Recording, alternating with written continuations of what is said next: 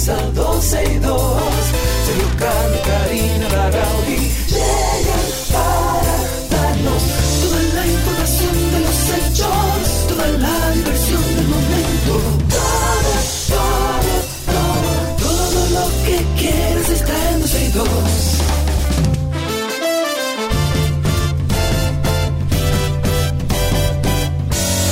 El reloj ya marcado las 12, ya comienza 12 y 2.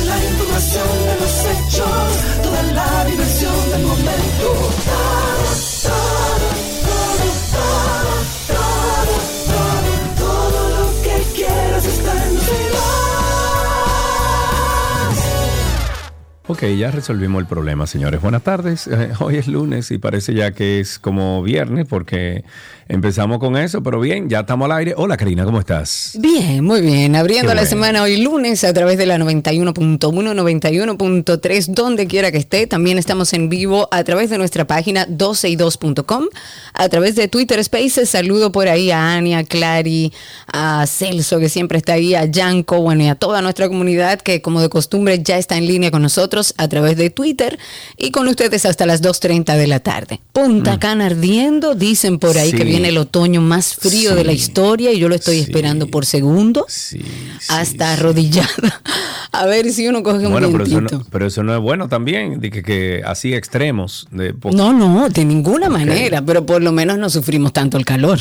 Exacto. Bueno, está bien. Pues que llegue entonces el otoño. ¿Dónde tú oíste, eh, oíste esa...? Jean Suriel dijo, Suriel eh, dijo. estamos, creo que fue Jean Suriel, o en uno de los medios que, que sigo de comunicación de información, que decía que estábamos terminando el verano más caliente de la historia y que iba a iniciar el otoño más fresco, no necesariamente más frío, pero más fresco de la historia, que así sea. Iniciando el programa, vamos a ponernos todos al día con lo que está pasando en nuestro país.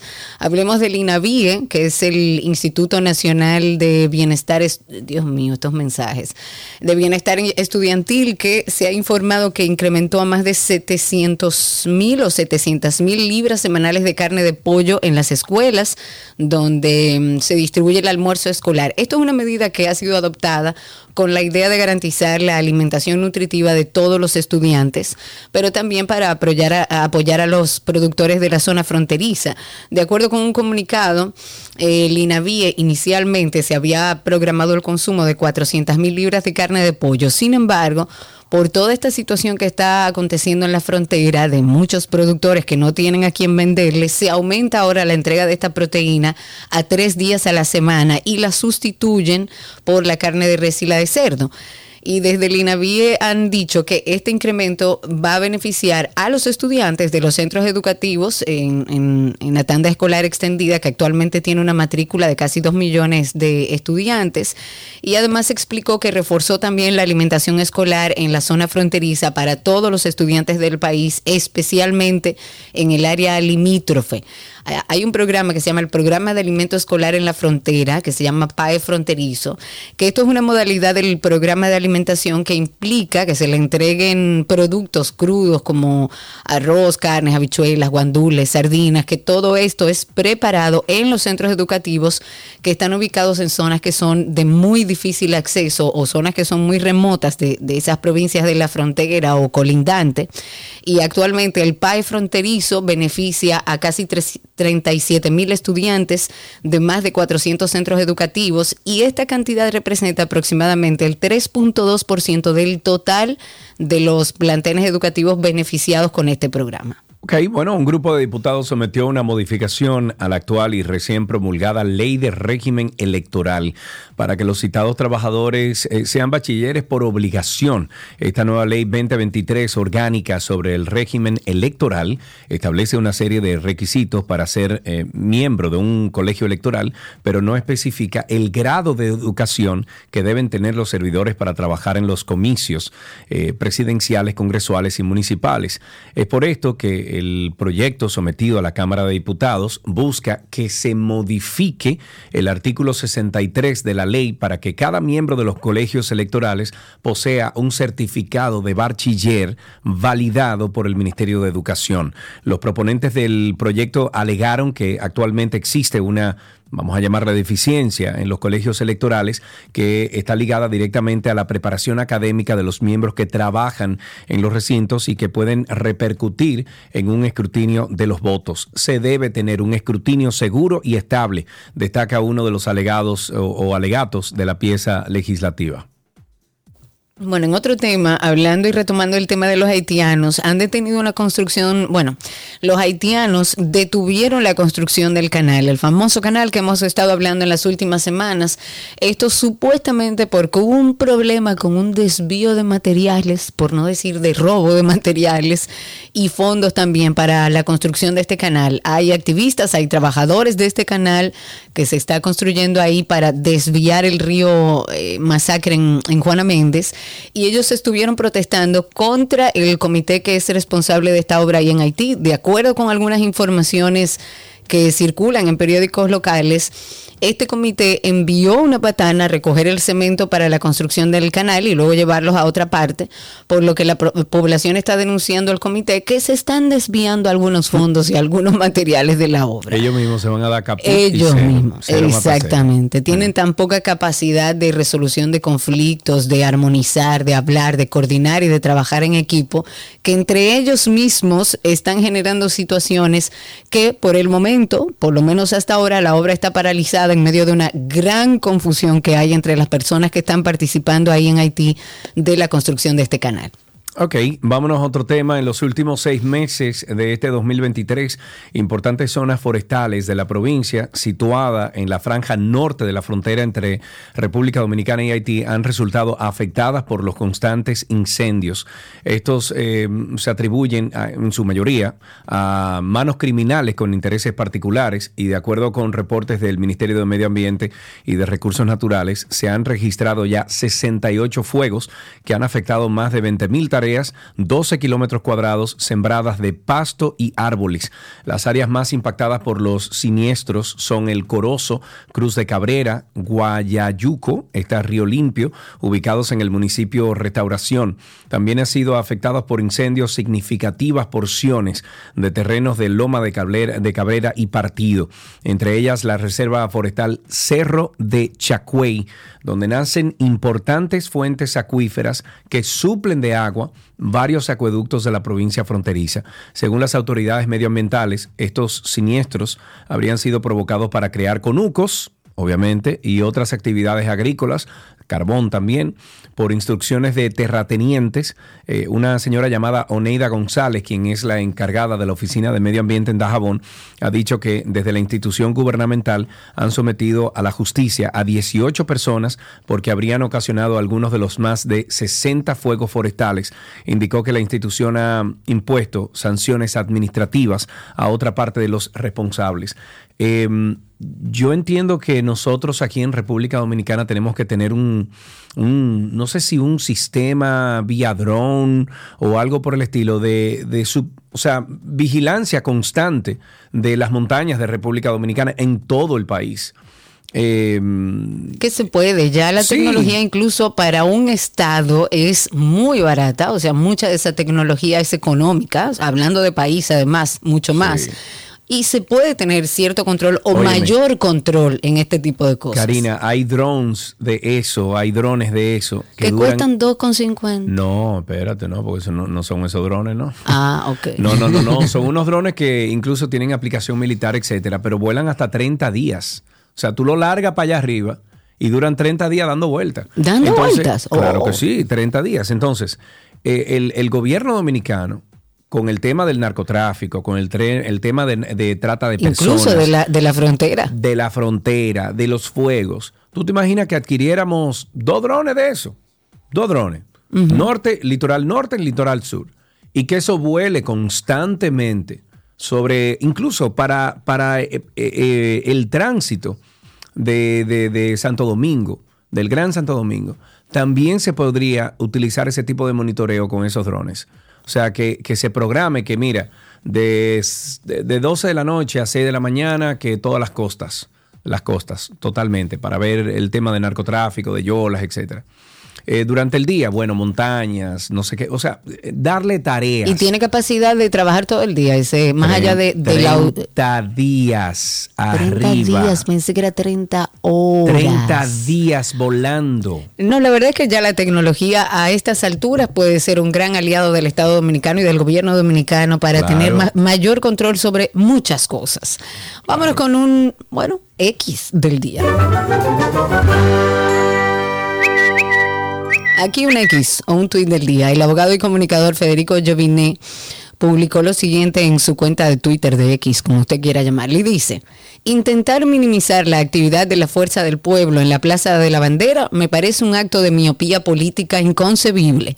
Intentar descalificar el liderazgo indiscutible de Leonel Fernández es reducir el debate. Fue una actividad de masas muy concurrida, verdades sean dichas. No sé si muy concurrida, pero... Eh, había gente, había, gente. Había gente. Lo que pasa es que... Mm, Muchas que las llevan, pero había gente, había gente, señores. Vámonos con el tema de los yates de lujo, que estuvimos hablando mucho la semana pasada, a pesar de fuertes críticas al proyecto de ley que se conoce como el Congreso o se conoce en el Congreso Nacional para regular el turismo náutico por las exenciones fiscales que contempla para embarcaciones de lujo. Uno de sus proponentes, Alexis Victoria Yep, el hombre con más palabra con más palabra de honor que tiene este país, sostiene que sin estos incentivos no es atractivo fomentar un sector que cataloga como rezagado en el país. Durante una entrevista, el senador por María Victoria eh, María Trinidad Sánchez dijo que la elaboración de la pieza cuenta con un trabajo previo que fue confirmado con el Ministerio de Hacienda y que los incentivos propuestos no suponen un sacrificio fiscal, ya que el Estado nunca ha recaudado por este tipo de turismo. Dijo, y cito, ¿Qué buscamos con esto? No es solo la oportunidad de decirles a los propietarios, vengan a registrarse. Es la oportunidad que tenemos de que todos esos yates y megayates que existen en el mundo puedan registrarse acá a través de los incentivos, invertir en marinas, disfrutar bajo todas las regulaciones que no existen hoy. Yo estoy totalmente de acuerdo, eh, digo, eh, totalmente en desacuerdo con esto de Victoria Ni, ni, lo voy a terminar. Completamente. Eso es un soberano disparate lo que han hecho. Un soberano disparate. Un país con tantos problemas y con tanta necesidad de que aprueben iniciativas que realmente vayan en beneficio de la mayoría. En otras cosas, el director de la PEPCA, Wilson Camacho, va a disponer de una investigación de oficio. Lo va a hacer sobre unas denuncias de irregularidades que se han hecho contra el director del Fondo Especial de Desarrollo Agropecuario, Emilio Galván. Camacho dijo, ha dicho que durante el transcurso de la apertura de la investigación se va a determinar si procede interrogar a este funcionario Galván. La posición del procurador de la PEPCA es en respuesta a dos reportajes que hizo Nuria Piera, en donde se descubrieron unas supuestas irregularidades en la administración del FEDA, que bueno, van desde compras de, de gallinita israelíes a sobreprecio, compras sin licitaciones, procedimientos para favorecer a empresas de allegados al director Galván y recientemente unas denuncias en el programa de comercialización de productos agropecuarios para madres solteras. Así que inicia este proceso. ¿Tú viste el reportaje? ¿Tú no lo viste? No, no lo vi completo. La verdad es que vi los avances nada más. Eh, está bueno, está bueno. El gobierno dominicano eh, puso en marcha el bono de emergencia en respuesta a la trágica explosión que afectó el municipio de San Cristóbal. Esto fue el pasado 14 de agosto, que dejó 37 personas sin vida y 59 heridos. Esta iniciativa implementada conjuntamente por el programa Supérate, el sistema, el sistema único de beneficiarios SIUBEN y la administradora de subsidios sociales ADESI, ¿cuántas son? Fue anunciada por Wiley Lewis quien es subdirector de protección social de Supérate y tiene como objetivo brindar apoyo inmediato a las familias afectadas, consistiendo en una transferencia monetaria no condicionada de 20 mil pesos. Wiley Lewis eh, dijo, estamos aquí para hacer el anuncio formal de que el próximo martes de 147 personas que se tienen identificadas, ya hay 24 que fueron validadas por el CIUBEN para comenzar a recibir un apoyo a través de Supérate con el bono de emergencia. ¿Por cuánto tiempo ser ese bono? ¿Por cuánto tiempo exactamente? ¿Tú te acuerdas de lo que es el Parlacén? Que lo hablamos mucho aquí, Sí, que se mencionó mucho en algún momento con temas de Margarita, Danilo y demás. sí. Bueno, hay tres diputados de la bancada dominicana ante el Parlamento Centroamericano, que es el Parlacén, que están aspirando a la presidencia de ese foro Oh. regional. Todo esto con miras a las elecciones internas que se van a celebrar el 24 de octubre. Lo van a hacer en Guatemala.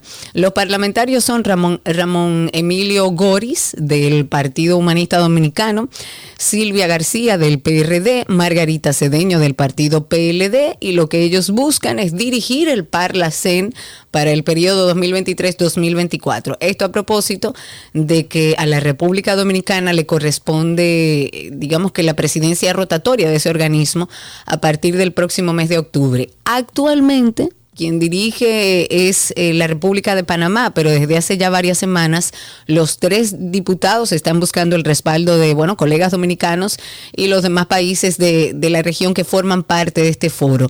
Ellos quieren lograr alcanzar la presidencia. El Parlacén tiene 124 diputados representantes de los seis países signatarios de este tratado desde hace, bueno, celebrado hace como 30 años. Para los que no saben, el Parlacén es el órgano regional, es el órgano permanente de representación política y, democrática del sistema de integración centroamericana, SICA, como lo conocemos. Y, el- y la idea de esto, sí, y la idea de esto eh, fundamentalmente es integrar a Centroamérica. Y ahora tenemos a tres de nuestros diputados y políticos tratando de conseguir la presidencia del Parlacén. Ok, vamos a algunas internacionales. El senador demócrata de Nueva Jersey, Bob Menéndez, y su esposa, Nadine Menéndez, fueron acusados de aceptar sobornos de tres empresas de mm, empresarios, más bien de Nueva Jersey, o sea, de New Jersey.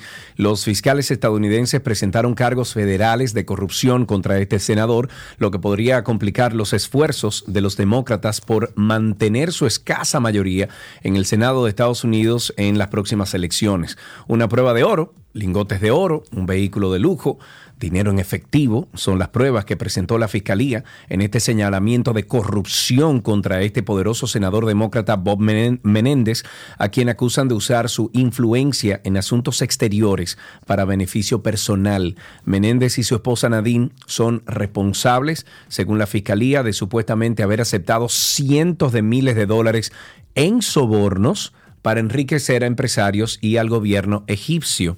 El senador rechazó esta, bueno, renunciar tras la acusación y el pedido de otros políticos y dice, estoy citando, los que creen en la justicia creen en la inocencia hasta que se demuestre la culpabilidad. Tengo la intención de seguir luchando por el pueblo de Nueva Jersey con el mismo éxito que he tenido durante las últimas cinco décadas. Eso aseguró Menéndez en un communicated. Hay una denuncia que hace. Y sí. Hay una denuncia que hace el personal del Hospital Materno Infantil Nuestra Señora de la Altagracia, eso es en Higüey. Ellos han denunciado que ese hospital está saturado de parturientas haitianas sin documentación oficial y aunque son atendidas por los profesionales de la medicina que ahí laboran, dicen que están saturados. El centro de salud actualmente que ofrece servicios a 29 parturientas haitianas, quienes en su mayoría no hablan ni siquiera español, eh, ellos estuvieron hablando con un diario, algunos empleados incluso de la institución, que eh, pidieron mantener su nombre en reserva. Lo más complejo de la situación es el, idi- el idioma porque eh, es una barrera importante para que el cuerpo médico, para que el cuerpo de enfermería pueda brindar un servicio más adecuado a las mujeres. La presencia de estas extranjeras ha provocado en ese hospital una sobrecarga en la cantidad de camas que hay en ese centro de salud, que son 10 por lo que se encuentran varias, eh, incluso mujeres acostadas en una misma cama.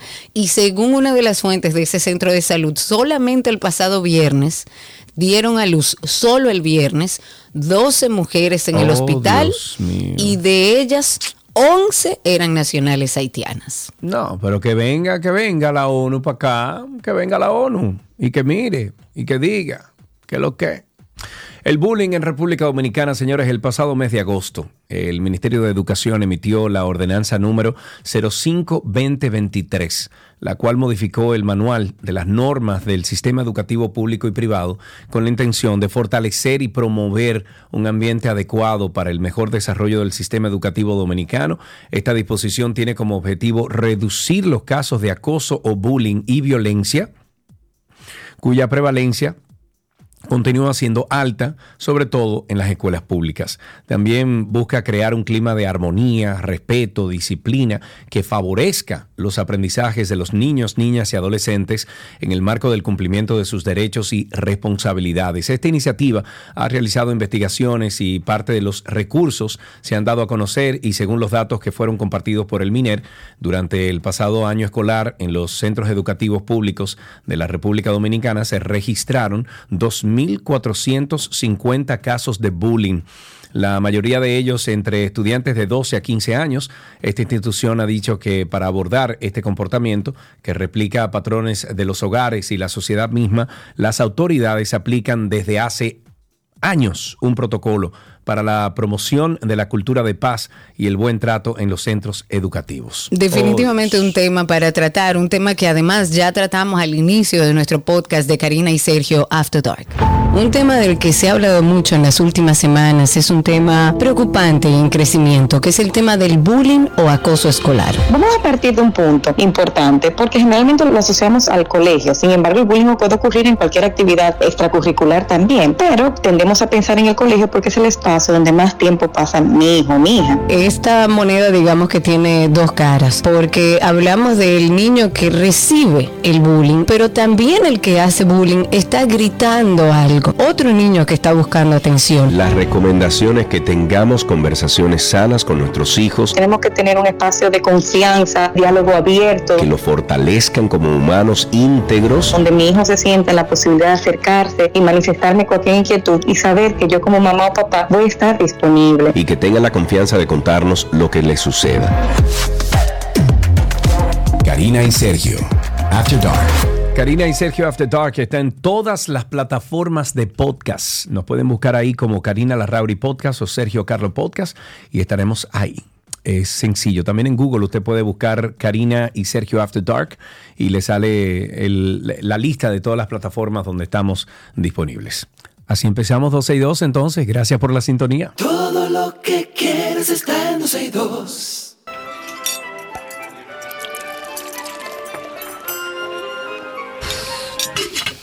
Hola, la me voy, a comida de Gabriela Paz, que es buenísima. Hola, Gabriela. Me voy. Aquí estamos planificando, señores. Todos los caminos se nos va a dar, se nos va a dar, se nos va a dar. Dios. Bueno, aquí está Gaby con nosotros en nuestra receta del día. Vamos a empezar una semana de pimientos junto a nuestra querida Gaby. Hoy qué preparamos. Mira, vamos a iniciar una semana, vamos a iniciar una semana bien chévere. A mí me gustan mucho los pimientos morrones. Em, de hecho, lo hemos trabajado en diferentes ocasiones. Voy, prometo tratar de, de que las recetas que vamos a compartir no sean TBT para, para ir cambiando. Lo que pasa es que son tan ricos. Hemos hablado de los pimientos asados, eh, algunos pimientos rellenos, aunque vamos a trabajar esta semana con unos pimientos rellenos de otra forma. Pero vamos a, más que utilizarlos en sí a ellos, vamos a hacerlo como un ingrediente eh, principal, o sea, vamos a, cocinar con ellos, vamos a inventar cositas. Ya saben que si ustedes tienen alguna receta que quieran compartir con nosotros, pues bienvenidos. Eh, manden esas recetas que se lo agradezco en el alma. Primero para compartirlas, también para aprender y cualquier truquito que tengan. Antes de seguir, déjame felicitar públicamente que no le he llamado, ya sé que tengo un, un asterisco puesto hoy. Eh, la, la mujer que yo más amo en esta vida, mi madre. Mami, yo sé que tú me estás escuchando. Happy birthday. Happy eh, birthday. tú sabes que tu querida hija los lunes es una cosa que va a millón. Te adoro, mami. Gracias por todo, de verdad, por tus enseñanzas, por tu cariño, eh, cariño especial, porque mamá tiene como un cariño especial. Ay, sí. ella, ella es en su forma, pero la entiendo. Y, y siempre digo lo siguiente, cuando yo di a luz a, a mi primer hijo, yo dije, wow, si mis padres me aman como yo amo a, a esta Claro. criatura que acaba Cambia- de nacer, entonces la ellos me de aman hija de verdad. Inmediatamente cuando uno tiene hijos. Ay, sí, pero Ahí es que uno mua, sabe el sacrificio. Un sí, de verdad, para verdad. ella. Un besote, un besote. Mi, mi Larus andante, porque ella lo sabe todo. Si yo digo algo mal, me escribe de una vez. Si yo digo cualquier la cosa. mía. Extraño que no me haya escrito, pero bueno. Eh, felicidades. Entonces, en el día de hoy vamos a hacer, Cari, una salsa de pimientos morrones amarillos. Uy. Y quiero decirles que eh, ustedes saben que los pimientos son verdes, amarillos, eh, naranjas eh, y, y rojos. Todos son, todos parten del pimiento verde, siendo el pimiento verde más amargo, por decirlo así, el rojo el más dulce. Y también tenemos los pimientos que tienen cuatro puntas y pimientos que tienen tres puntas. Los pimientos que tienen tres puntas son los considerados eh, machos. Eh, y los pimientos que tienen cuatro puntas son los hembras. Estos tienen, en el caso de la, de la hembra, tienen más semillas. En el caso de los machos tienen menos. Por lo tanto, se recomienda eh, trabajar el, el- el hembra, eh, que es el más dulce, eh, obvio que nosotros como chicas somos más dulces, eh, crudos, y en el caso de los machos trabajar los cocidos. Entonces, la, la diferencia es mínima, pero simplemente para que tuvieran ese, esa informacioncita. Entonces, bien, para esta ensalada, para esta salsa de pimientos eh, amarillos, la vamos a hacer con una pasta. Eh, la pueden inclusive utilizar esta salsa sobre un pollo, sobre mm, un salmón, un pescado, o hasta si la hacen más espesa como tipo dip. Pero la vamos a utilizar en una pasta pequeña que es espectacular. Voy a hacerle el video esta noche para que, que vean qué rico queda. Necesitamos cuatro pimientos amarillos, cuatro dientes de ajo que vamos a tener laminado, una media taza de queso parmesano rallado, más adicional cuando vayamos a servir y al gusto, como ustedes saben, una cucharadita de hojuelas de pimienta de cayena, sal y pimienta al gusto y alrededor de dos cucharadas de aceite de oliva. Adicional a esto, para terminar, necesitamos unas cuatro tiras de tocineta que vamos a tener tostada y picada bien, bien chiquitita. Si quieren ponerle un toque adicional de sabor como fresco, si puede decirse así, pudiéramos utilizar puerro picado también ya al final para agregar. Y si quieren un toque crunchy, aparte del de la tocineta, o si no quieren utilizar tocineta, pues pueden tener también nueces picaditas que le va espectacular. La pasta puede ser larga, de tipo un linguini, espagueti o algún fettuccini, o cortita, como le dije, eh, en el caso como la voy a preparar hoy, son unos em, como unos bucatines chiquititos que, que son que uno se lo puede comer como con cuchara y es espectacular. Ok. Bien, entonces, ¿qué vamos a hacer con todo esto? Vamos a asar los pimientos. Ya me, ya me respondió mi mamá. Un beso, mami. Vamos a tomar estos pimientos, los vamos a trocear porque los vamos a hornear sin semillas. Entonces lo troceamos, agregamos sal y pimienta por arriba y un chorro de aceite de oliva. Esto es aparte de las dos cucharadas que había mencionado. Esto lo vamos a llevar a horno a 375 grados eh, Fahrenheit, vienen siendo alrededor como de unos 180 grados Celsius aproximadamente, y vamos a dejar que se cocinen y se hacen allí por unos más o menos 20 minutos, ¿ya? Luego esto lo vamos a retirar. Mientras eso está ahí, en una sartén vamos a agregar las dos cucharadas de aceite de oliva, los ajos laminados junto con la pimienta, los ajuelas de pimienta de cayena y vamos a dejar a fuego bajito que los eh, ajos se cocinen un poco. No que se doren, no, porque no queremos un sabor fuerte a ajo, sino como que se cocinen un poco, se hiervan más que todo en el aceite de oliva. Entonces, teniendo los pimientos listos, lo vamos a poner en un procesador o en una licuadora y vamos a agregarle el aceite con los ajos y la pimienta de cayena. Esto lo vamos a licuar. Si quieres, puedes colar, pero realmente eh, no vas a sentir ni siquiera la piel de, del, del pimiento. Esta salsa la vamos a llevar a la misma sartén donde habías cocinado los ajos y vamos a incorporar la media taza de parmesano rallado. Y este parmesano rallado, rayalo lo más fino que puedas.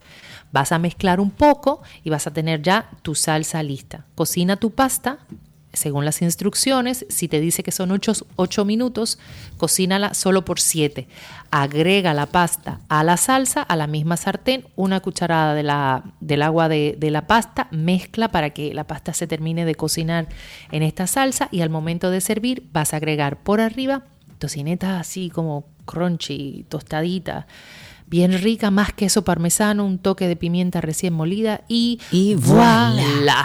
Ahí está, una rica receta que ustedes pueden encontrar en nuestra página de 12y2.com y Gaby ya dijo que esta noche lo graba. Eh, búsquela en Instagram como gabriela.reginato. Gaby, gracias.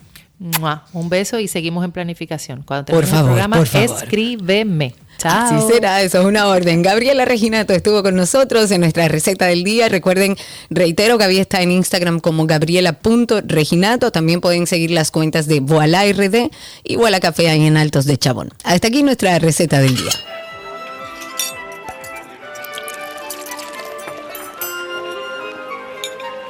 Todo lo que quieres está en El mundo ya es muy complejo. Por eso, queremos hacerlo diferente. Simplificarte la vida. Para empezar, pondremos todos tus servicios, móviles y del hogar, en un solo plan, con más internet y aumento de velocidad a un solo precio. Así de simple. Y este es solo el comienzo. Altis, la red global de los dominicanos. Amigos, atención, si usted tiene una cuenta con Aeropack, esto le va a interesar muchísimo. Con Aeropack, automáticamente el impuesto de Amazon es cero. Todas tus compras realizadas directamente en Amazon y despachadas a la dirección de Aeropack en la Florida están libres del impuesto de la Florida, que son 7% por compra. O sea, tú te puedes ahorrar ese 7% poniendo siempre tu número de AP, o sea, tu número de Aeropack, al lado del nombre, nunca en la dirección. Envía todas tus compras a 8540 Northwest 66 Calle, Miami, Florida 33195-2698. Y así comienzas a ahorrar con Aeropack Mi Courier. Ahora la gran diferencia está súper cerca de ti. Supermercados Nacional Sarasota. Un nuevo espacio cómodo y práctico con la gran variedad, servicio, precios y calidad que mereces. Avenida Sarasota 101, esquina calle Dolores Rodríguez Objío. Supermercados Nacional. La gran diferencia.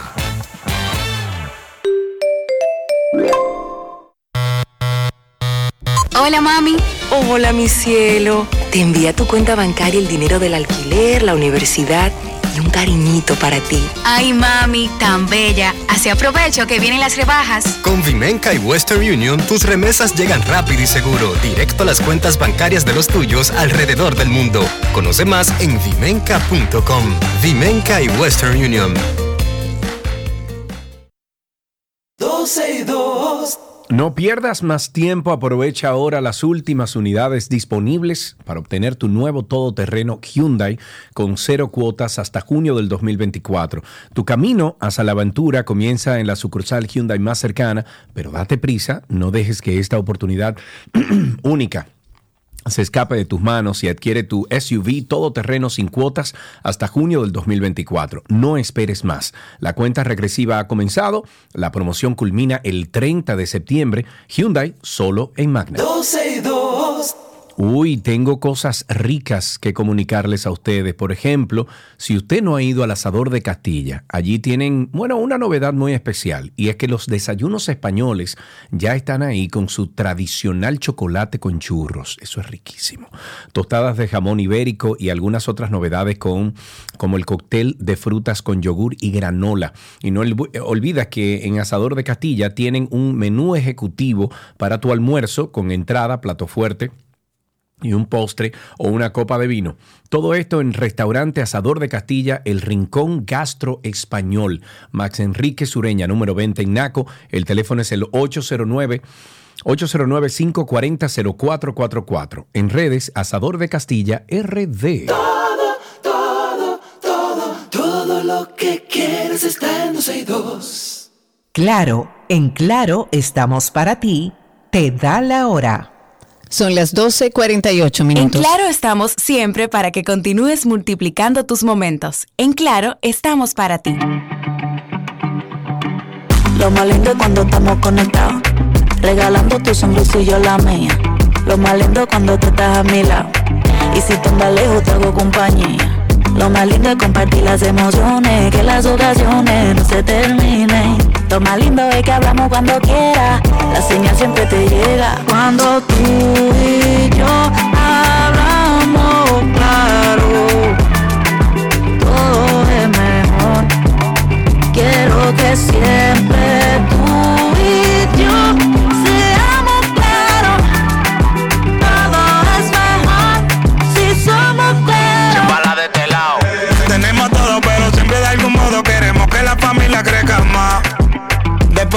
lo que vale más que el oro es lo que no se puede comprar. Disfruta el momento y de sus colores. Sin nada que te demore.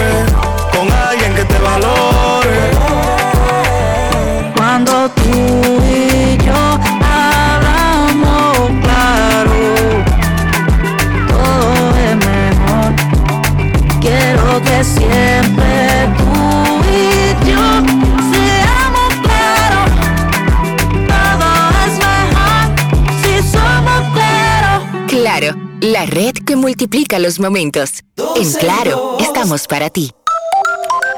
Si usted quiere una propiedad para vacacionar en República Dominicana, rentarica.com tiene eso y más. Si usted necesita, por ejemplo, una propiedad para vacacionar eh, tipo alquiler Airbnb, nosotros tenemos eso. Si usted quiere alquilar un apartamento de alquiler fijo, como se llama, renta fija, también tenemos unos cuantos. Tenemos excelentes oportunidades de inversión también, proyectos en predesarrollo con iniciales que van desde 2 mil dólares en adelante y diferentes lugares en la geografía dominicana. Te ayudaremos a encontrar tu paraíso caribeño soñado. Rentarica.com, propiedades inolvidables. 12 y 2. Hay una aventura que les esperan a usted y su familia, porque usted puede vivir esta experiencia del evento Nick Jr. y sus amigos en el Hotel Nickelodeon Punta Cana. Ve a disfrutar con toda la familia del entretenimiento y la magia de tus personajes favoritos, como solo Carisma Hotels and Resorts sabe lograrlo. Disfruta de tarifas súper especiales hasta un 50% de descuento más dos niños de cortesía en el desayuno con personajes pagando los padres y early check-in y late checkout. Marca ahora mismo 809 200 6425 809 200 6425 Paw Patrol y sus amigos te esperan en esta aventura. Todo, todo, todo lo que quieras está en 12 y 2. Lo mejor de la web llega a ustedes gracias a Aeropack, Mi Courier y gracias a Altis.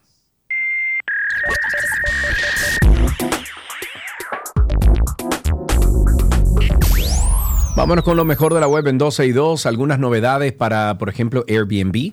Los listados falsos se han convertido en un problema importante para esta plataforma de Airbnb que amenaza con ahuyentar a los consumidores y está orillando a la empresa a utilizar inteligencia artificial para combatir estos estafadores. La empresa de servicio de hospedaje anunció que eliminó 59 mil anuncios falsos e impidió que otros 157 mil se agregaran a la plataforma este año. Estos listados falsos y las altas tarifas de limpieza se encuentran entre varios problemas que, según dijo Airbnb, sus usuarios destacaron en una encuesta de la empresa. Otras opciones incluían el deseo, el deseo de precios más bajos. La compañía de San Francisco dijo que más de 260 mil listados han reducido o eliminado tarifas de limpieza este año, ya que brindó a los consumidores eh, los medios para ordenar los listados según el precio total. Airbnb dice que el cambio en la forma en la que se muestran los precios desalienta a los anfitriones a ofrecer precios eh, bajos para agregar tarifas adicionales. Sin embargo, solo alrededor de un tercio de estos inquilinos de Airbnb lo utilizan. Airbnb también dijo que a finales de este año comenzará a verificar todos los anuncios en sus cinco principales mercados. Ahí está Estados Unidos y el Reino Unido para combatir un brote de falsificaciones. Los listados fraudulentos generan reembolsos y costos de cambio de reserva para Airbnb, pero el mayor riesgo es para la reputación de la empresa. Eso dijo uno de sus ejecutivos. Si al reservar un Airbnb no puedes confiar en que es real, y que te va a gustar, entonces te quedarás en un hotel. La compañía planea utilizar inteligencia artificial para ayudarle a verificar listados en esos cinco países principales. Hablemos ahora de las series y películas de Amazon Prime que van a incluir comerciales a, bueno, a partir de principios del próximo año. Se van a unir así a otras plataformas de streaming que ofrecen diferentes niveles de suscripción. Esto lo ha dicho la compañía a través de un comunicado y dice que para continuar invirtiendo en contenido durante un largo periodo de tiempo, a partir de principios del 2024, los programas y películas de Prime Video eh, van a incluir anuncios limitados. La plataforma de streaming de Amazon, Prime Video, dijo que en el próximo año van a iniciar a mostrar publicidad y para continuar invirtiendo en contenido, como, como ya les dije, a lo largo del periodo de ese tiempo, a partir del 2024. Desde esta empresa dicen que la cantidad de comerciales sería significativamente menor respecto por supuesto, a la televisión eh, lineal que nosotros conocemos y, además hablan de otros proveedores de streaming también, o sea que van a tener menos comerciales. Es una medida, una medida que se, va a introducir primero en Estados Unidos, Reino Unido, Alemania y Canadá a principios del 24, luego sigue Francia, Italia, España, México y Australia. Igualmente dijeron que no harían cambios en el precio actual de la, de la membresía de Prime para el 2024.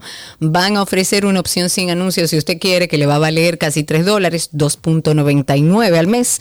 Y el movimiento es una respuesta a la necesidad de la plataforma de aumentar sus ganancias. Evidentemente, eh, la contribución del segmento no se refleja en la generación de nuevos ingresos para um, la empresa principal, que es Amazon. Y Netflix fue el, digamos que el precursor de esta tendencia, porque a principios del año 2022, esta plataforma introdujo un plan básico que era con anuncios en todos sus mercados y en cuestión de meses, la estrategia también fue imitada por Disney Plus y los resultados alcanzados por Netflix, evidentemente, fueron positivos. En el segundo trimestre del 2023, la plataforma sumó 5.9 millones de nuevos suscriptores, lo que representó un pequeño incremento del 8% en comparación con el mismo periodo del año anterior. Invitándolos siempre a que formen parte de nuestra familia de After Dark me tiré el episodio que publicamos el lunes, lo oí es el sábado, creo que fue que lo escuché.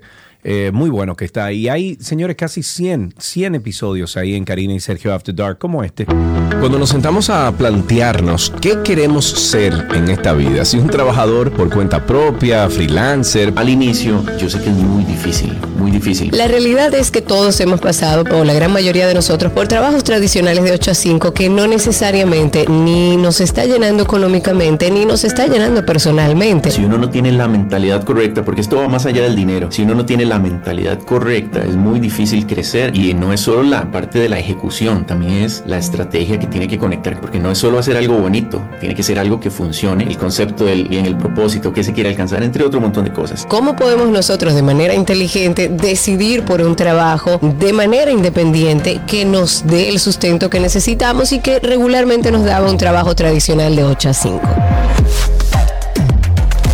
Karina y Sergio, After Dark. Karina y Sergio After Dark en todas las plataformas de podcast. Entre ahora mismo ahí a Google y usted pone Karina y Sergio After Dark y voilà, ahí le sale de inmediato una lista de dónde usted se puede apuntar, dónde se puede suscribir a nuestro contenido de podcast. Hasta aquí, lo mejor de la web en 12 y 2.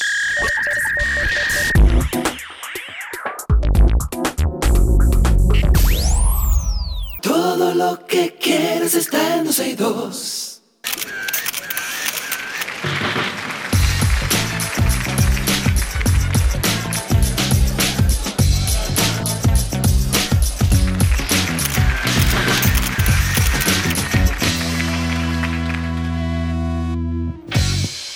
Estamos en nuestro segmento de modas y hoy recibimos, tenemos el placer de recibir a Jacqueline Severino. Ella es una artista, es diseñadora, experta en upcycling, que es el arte del reuso textil. Y con ella vamos a conversar sobre algo muy interesante que me llamó la atención, su nueva colección que se llama Not for Sale. Bienvenida Jacqueline, ¿cómo estás? Hola, gracias por la invitación, súper feliz. Un placer tenerte con nosotros. Y de verdad, cuando ustedes, o sea, estos temas, cuando me llaman para este tema, yo suelto todo. Bien hecho, para ver si, si, si contaminamos de esta buena energía y de, este, de esta buena iniciativa a más personas. Vamos a hablar de esta nueva colección, Jacqueline. ¿En qué te inspira o en qué te inspiraste en esta nueva colección? Ok. No for Sale es una eh, colección de ropa upcycling, ¿no? de una selección curada de piezas vintas, de lino, algodón, que yo las pinto a mano, las bordo, y todas están inspiradas en el activismo que yo hago sobre el crimen ambiental de los flamencos. Sí. Yo decidí que en vez de decorar la ropa que yo hago, yo tengo eh, eh, que representar de alguna manera la problemática ambiental que está ocurriendo en nuestra isla. Claro. Y cuando me topé con el, el tema de los flamencos, yo eh, de verdad quedé totalmente más que impactada.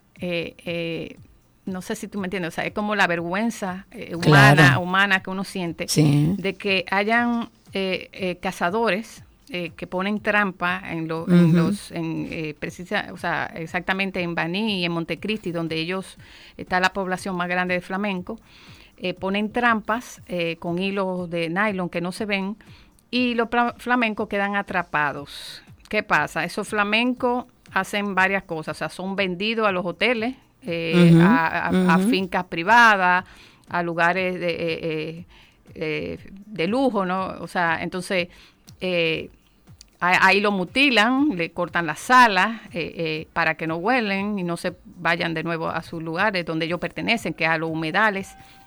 O sea, es un crimen ambiental de una magnitud increíble. O sea, te, te cuento que, por ejemplo, en un día que van eh, eh, el, el grupo, recogen hasta 380 trampas. Wow, Dios en mío, un sí, es una, es una, es una barbaridad. Sí. Hemos hablado aquí de, de ese tema. Ah, y, cómo tú lo representas para que quizás las personas que nos están escuchando entiendan, igual pueden pasar por la cuenta de Jacqueline Severino, les se la vamos a copiar a través de Twitter, pero para que la gente visualmente entienda cómo tú esta preocupación social y medioambiental que tienes como artista lo llevas a la ropa. ¿Cómo vemos estas piezas y qué piezas componen esta colección? Sí, las piezas, eh, como te dije, son piezas rescatadas.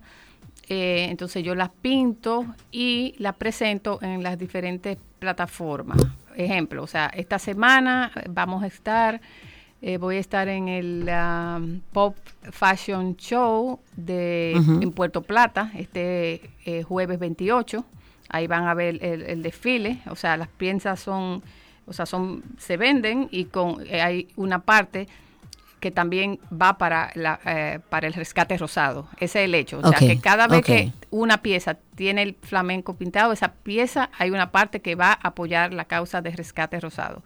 También eh, voy a estar el- en el RD Fashion Week, eso es el 4 de octubre. Hay una sección para moda sostenible. Eh, también eh, voy a estar llevando los flamencos. O sea, la idea es que la gente cuando ve la ropa dice no for sale y ve el flamenco, ¿no? Y si la gente Claro. te siente curiosidad y, y pre- me pregunta, entonces ahí yo le digo, eh, tú sabes lo que es la Ahí se trabaja la sensibilización. Sí, Pero sí. eh, están a la venta, aunque el nombre de la colección sea Not for Sale. o sea, Claro, ustedes lo hicieron con la idea de venderlo para recaudar fondos. Claro que sí, o sea, de hecho, y estamos trabajando para un gran pop-up eh, eh, eh, a nivel, o sea, en la ciudad, itinerante, en, en, o sea, en las diferentes capitales, eh, o sea, ciudades de, de aquí del Ajá. país, para promover, ¿verdad? Porque ¿qué pasa? No es solamente buscar dinero, eh, eh, que es importante, sino que la gente pueda conocer la causa y denunciar. Cuando vea un flamenco en un hotel, en una casa de familia privada, puede llamar a lo que es la, el, el Grupo de Acción Ecológica, tiene una página, ahí está toda la información sobre el tema de rescate rosado. Hay una un bio que tú puedes también donar dinero, tú sabes. O sea, la idea claro. es que se necesitan por lo menos 30 mil dólares para hacer un proyecto como este. Acuérdate que eso es sacar esos eh, eh, los flamencos de, de los lugares, Claro. eh, eh, o sea, internarlo, como quien dice, lo internan en el zoológico, le hacen la sanación, tú sabes, o sea, es un proceso porque ellos realmente no están, ellos viven en comunidad. Entonces, Claro. y de nuevo regresarlos, o sea, a su ambiente natural, ya han, han pasado dos, eh, eh, dos liberaciones, una en Baní, otra en. Montecristi, o sea, cuando ustedes ven, eso lo pueden ver en la página, eso flamenco saliendo de nuevo, imagínense eh, que tú pases te- 20 años, ¿eh? Eh, pero es lo mismo. Encerrado y en finalmente te den libertad. Sí, o sea, y tú veas todo, todo eso flamenco, eso, eso es algo impresionante. Entonces, es por eso que yo llamo esta colección no for sale, porque ellos no son de venta, ellos no, ellos no están para, para Para nada. personal y decorativo, como lo hemos visto. Señores, el flamenco viene, tú, tú sabes, tú has visto los cumpleaños, que hay, ese es un tópico, ¿verdad? De, de- que el flamenco, Ajá. porque nos educaron así, o sea, desde pequeña hemos visto, cuando íbamos a los resorts, veíamos esos flamenquitos paraditos, así como un adornito, o sea, nunca pensábamos que eso era totalmente un crimen y que ahora mismo es ilegal y hay una ley que ampara a los flamencos. O sea, se ha hecho de verdad un trabajo increíble. En eso está el grupo de acción ecológica, está el zoológico, está medio ambiente y está el ambientalista Eladio. eh, también Claro. con un trabajo súper, o sea, eso Que lo conocemos. Sí, sí. Qué bello el, el trabajo que hacen en conjunto, pero qué bueno ver tu arte trabajar también por temas de interés nacional. Aquellos que quieran conocer más sobre esta y otras colecciones también, el colectivo de Upcycling, eh, ta- tal como nos dijo Jacqueline, va a estar el jueves 28, van a estar en las pasarelas del Pop Fashion Week, eso es en el Hotel Marien de Puerto Plata. Y el 7 de octubre el colectivo también estará en el RD Fashion Week para que puedan ver esta hermosa colección porque más allá del contenido social que tiene y medioambiental y, y la denuncia que hace a través de sus piezas están a la venta. Lo que no se venden son los flamencos y eso es lo que tenemos que tener claro. Jacqueline, muchísimas gracias. Sí, voy a decir otra vez que me pueden conseguir en mi página de Instagram, Upcycling by Jacqueline Severino. Ahí pueden ver la foto de las piezas, incluso si tiene alguna pieza que se- yo le puedo pintar, ¿verdad? Que esa es la idea. Claro, Porque es, ro- claro. es de moda sostenible. ¿eh? Si yo no tengo la que usted necesita, pues usted me trae la suya y ya usted está contribuyendo a la causa. Claro, Pueden ser un claro. par de jeans, una chaqueta. La idea es que es que nadie que se ponga esa ese esa pieza con este activismo va a pasar desapercibido y va a sumar a la causa. Eso es lo bonito. La moda Claro. sirve, eh, la moda es un lenguaje para transmitir eh, muchísimas cosas de las que tenemos que ser eh, voceros los artistas. Ese- Esa es mi, mi humilde opinión.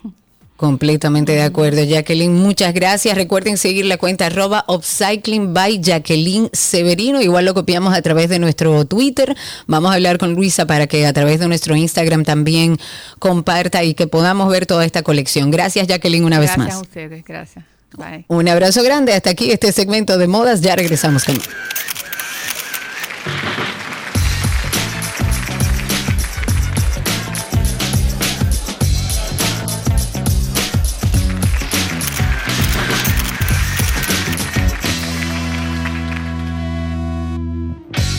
Todo lo que quieres está en 12 y 2. Let's go. Let's go now.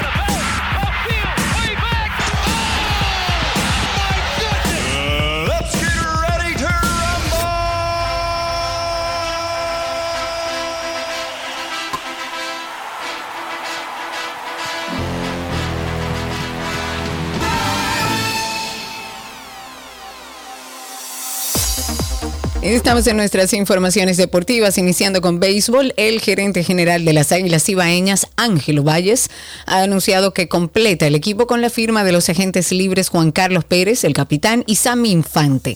El jardinero Pérez, actual capitán de las Águilas, se encontraba como agente libre luego de la implementación del sistema en la Lidom y después de un proceso de negociación regresa a esta organización donde ha militado toda su carrera en la pelota dominicana.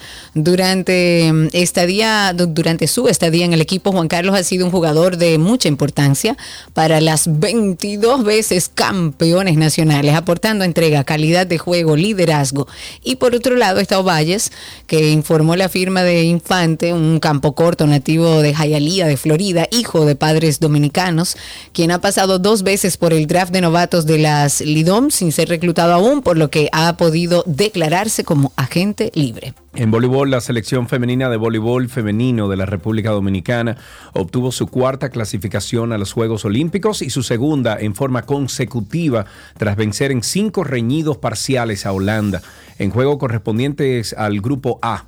El objetivo de nuestras reinas del Caribe era obtener dos parciales en el partido para así eliminar a Holanda de Países Bajos y eso llegó en el tercer parcial cuando Brayelin Martínez logró un, joyi- un hoyito para finalizar el tercer, o sea, 25-19 a favor de las criollas. Las reinas del Caribe, eh, del Caribe perdón, consiguen su boleto a unos Juegos Olímpicos por segunda vez en forma consecutiva. Tokio 2021 y ahora París 2024.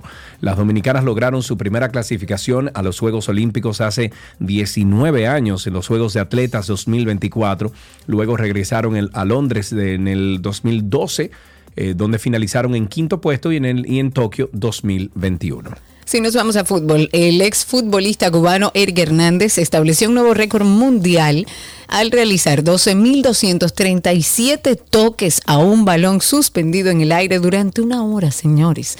Hernández superó ampliamente el récord anterior, fue establecido en el año 2017 por el mexicano Abraham Muñoz con 11.900 toques. Además de este récord, Hernández ostenta tras, eh, bueno, otras marcas destacadas, ya que en julio pasado estableció el récord mundial de dominio del balón al mantenerlo durante 3 horas y 4 minutos sentado en el piso con 1.5 kilos de peso atados a cada tobillo. Esta nueva marca superó, eso es, es un dios. Esta nueva marca superó por apenas dos minutos su propio récord cuando logró mantener el balón durante tres horas y dos minutos en la misma posición y con un peso similar.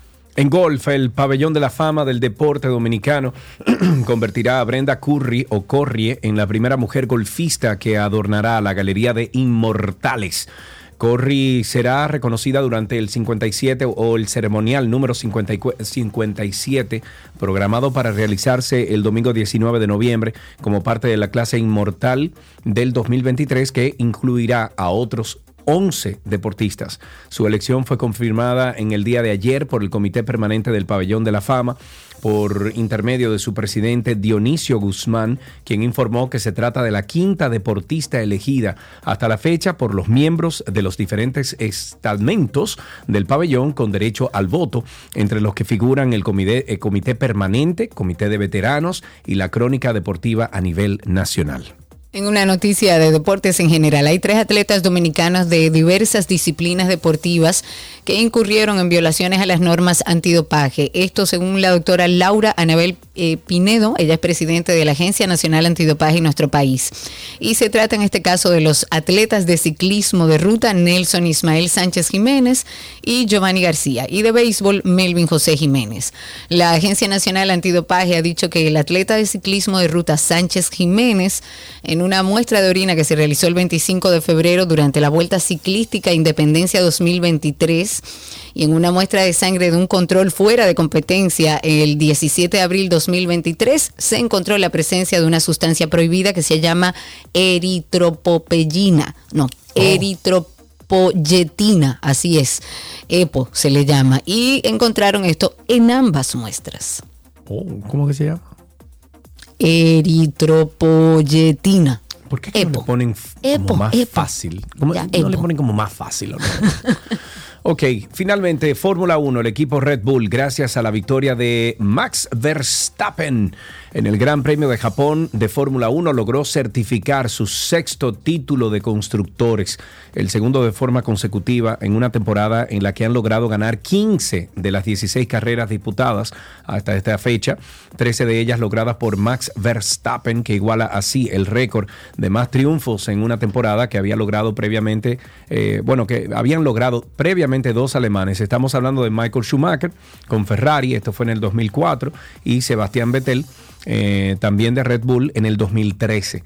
Las otras dos victorias de Red Bull esta temporada llevan la firma del mexicano Sergio Pérez en Arabia Saudí y Azerbaiyán la segunda y cuarta carrera de un campeonato que ya tiene dueño en la clasificación de constructores y que en Qatar podría tenerlo también en el de los pilotos con Max Verstappen acariciando su tercer título de forma consecutiva, ya que solo necesita ser sexto en la carrera al sprint. Y antes de finalizar, recordarles siempre que tenemos nuestro podcast. No deje de darse una vueltecita por ahí en el carro mientras esté manejando en su casa, cuando tengan tiempo libre. Karina y Sergio After Dark. El dolor es una sensación que experimentamos desde que nacemos. Es una emoción natural. El dolor lo podríamos describir mejor como un sentimiento. Básicamente es un sentimiento de una sensación desagradable que viene causado por una emoción. ¿Cuántas veces nos hemos visto en situaciones en las que por no lidiar con ese dolor buscamos escapar de él, llevándonos a cosechar un trauma mucho más importante en nuestra vida y por mucho más tiempo de lo que debería? Porque nadie nos explicó que el dolor es válido. Eso no es nada, olvídate de eso. Tú te vas a poner así por eso. Tú te vas a poner tan triste o, o te va a doler de esa manera por una cosa tan insignificante. Pero además tengo la situación por encima de que no me permito sentir esa vergüenza porque entiendo que no debo sentirla, porque entiendo que no lo vale. Entonces me quedo como trancado en una situación de sentí esto, pero no me permito sentirlo. Si no me permito sentirlo, nunca lo voy a poder solucionar. Karina y Sergio, After Dark. Karina y Sergio After Dark, estamos en todas las plataformas de podcast. Nos buscan como Karina Larrauri Podcast o Sergio Carlo Podcast o sencillamente usted le da ah, en Google, usted pone Karina y Sergio After Dark y ahí estamos. Tan sencillo como eso. Hasta aquí, Deportes en 12 y 2. Let's go.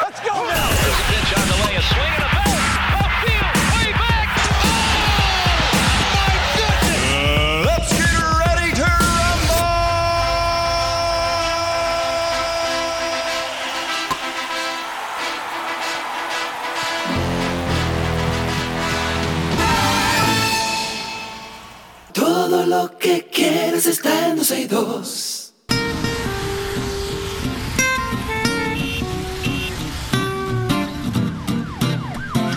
Comiencen a, a llamar, señores, al 829-236-9856. 829-236-9856 es el teléfono aquí en 12 y 2. Cada, sesen- cada 90 segundos aterriza un avión ahí en Punta Cana. Sí, claro, claro.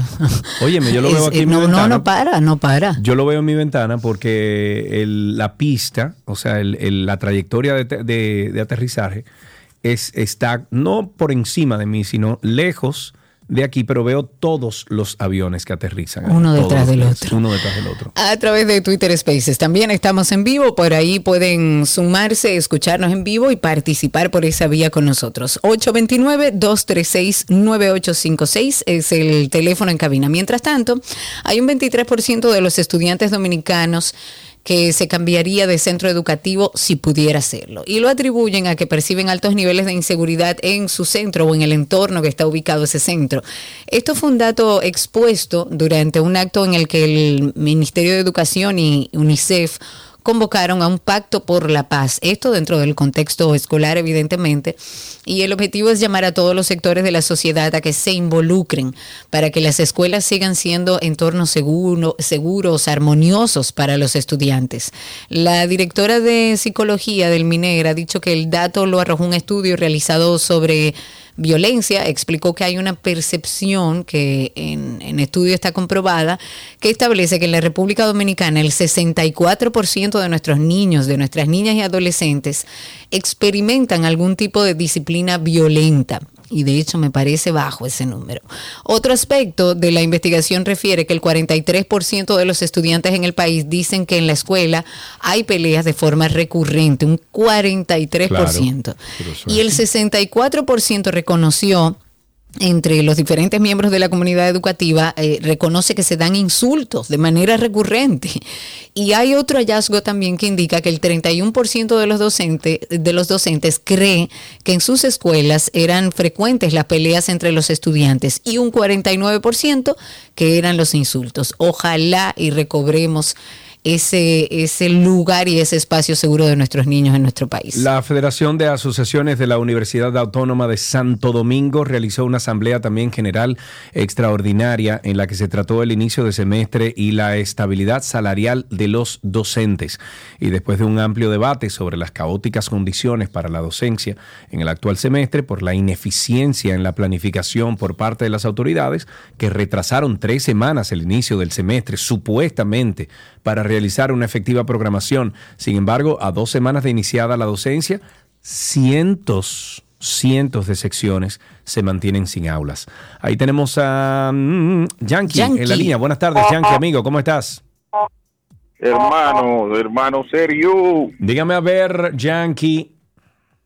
Todo bien. Hola, bella Karina hermosa. ¿Cuánto tiempo? Hola, Yankee. Sergio, Karina, ¿sabes por qué ese problema está pasando en las escuelas públicas? No sé a qué genio, porque fue un genio de la NASA, que se le ocurrió sacar a los policías que estaban haciendo el trabajo, sacarlo todos los policías escolares. A todos, no dejaron ni uno. Ahora están entrenando unos jóvenes, que tú sabes cómo están los jóvenes de hoy en día, que lo único que piensan en vapor, que duran dos meses entrenando. Es un policía que ya está preparado para el orden público, para el orden de este país.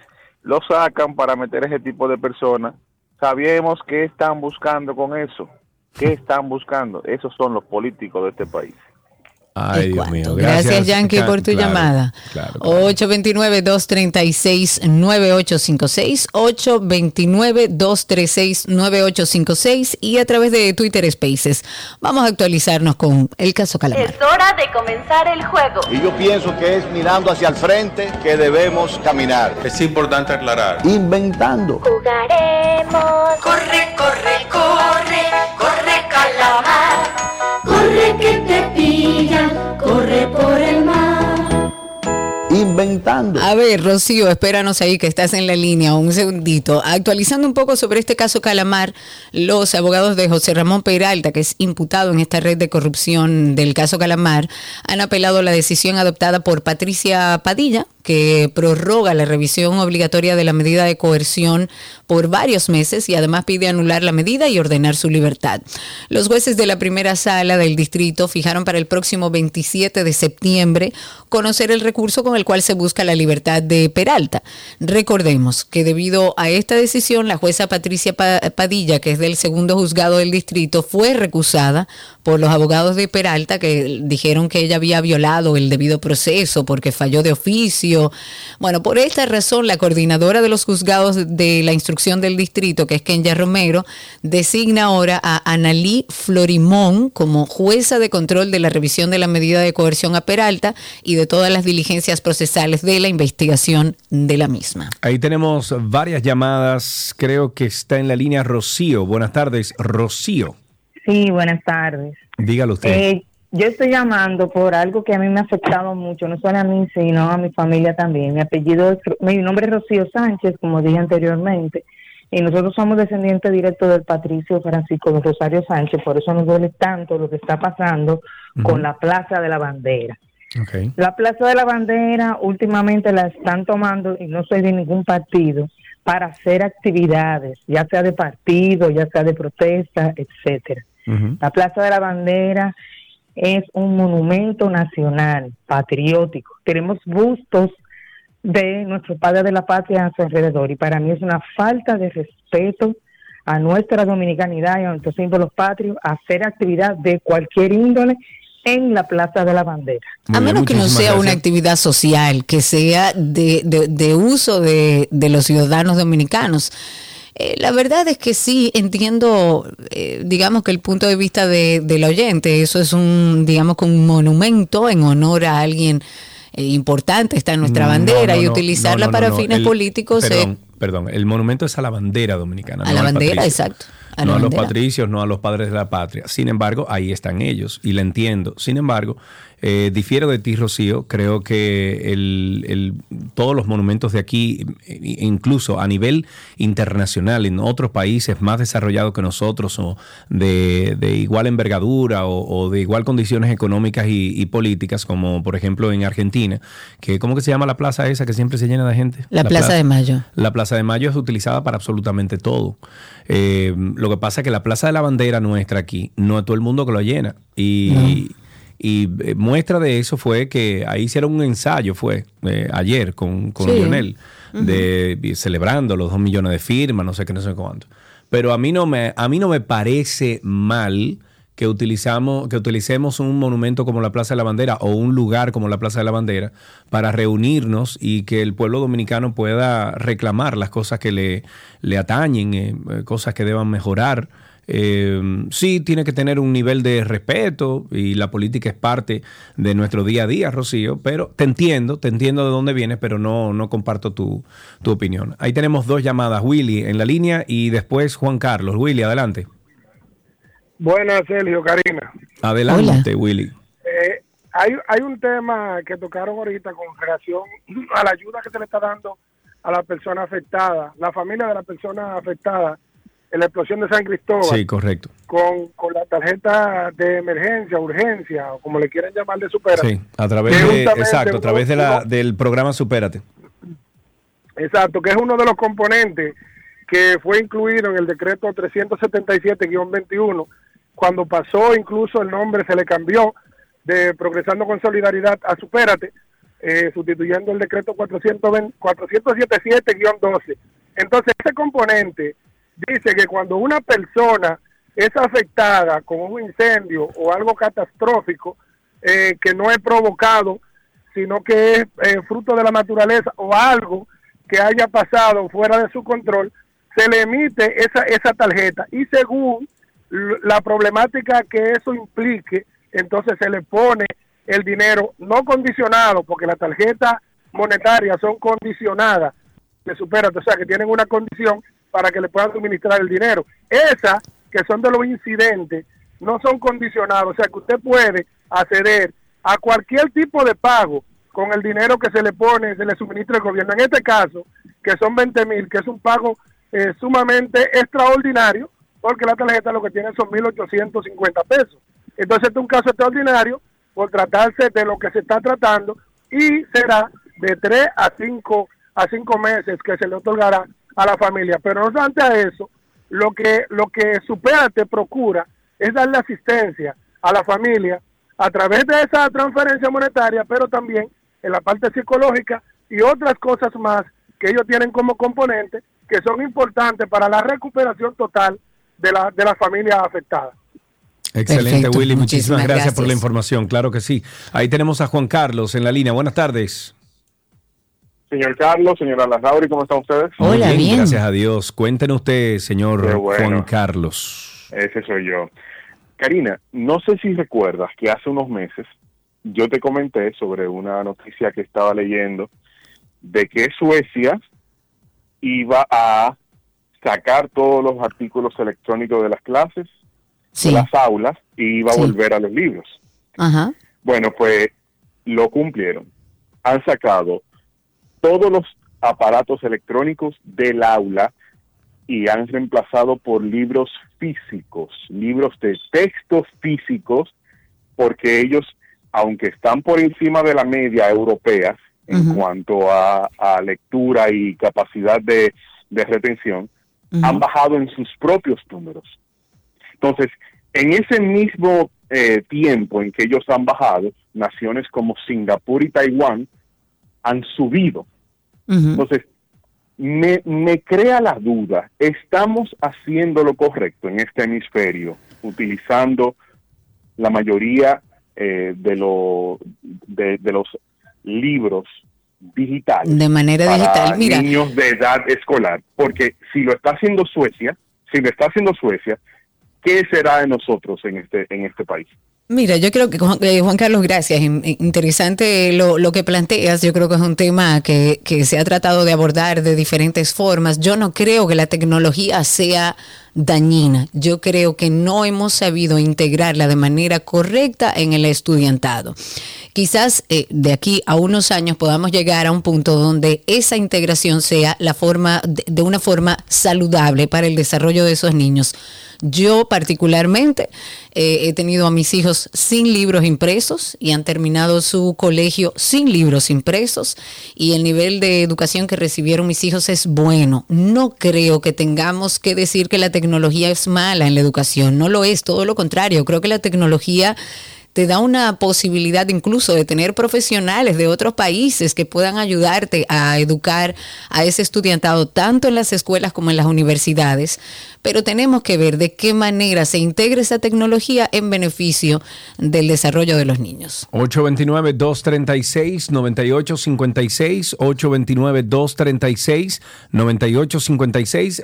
El Tribunal de Tránsito de la provincia de la Altagracia dictó prisión preventiva de nueve meses contra Gregorio Jean Martínez, de 28 años, perdón, implicado en el accidente en Higüey, provincia de la Altagracia, que dejó nueve fallecidos.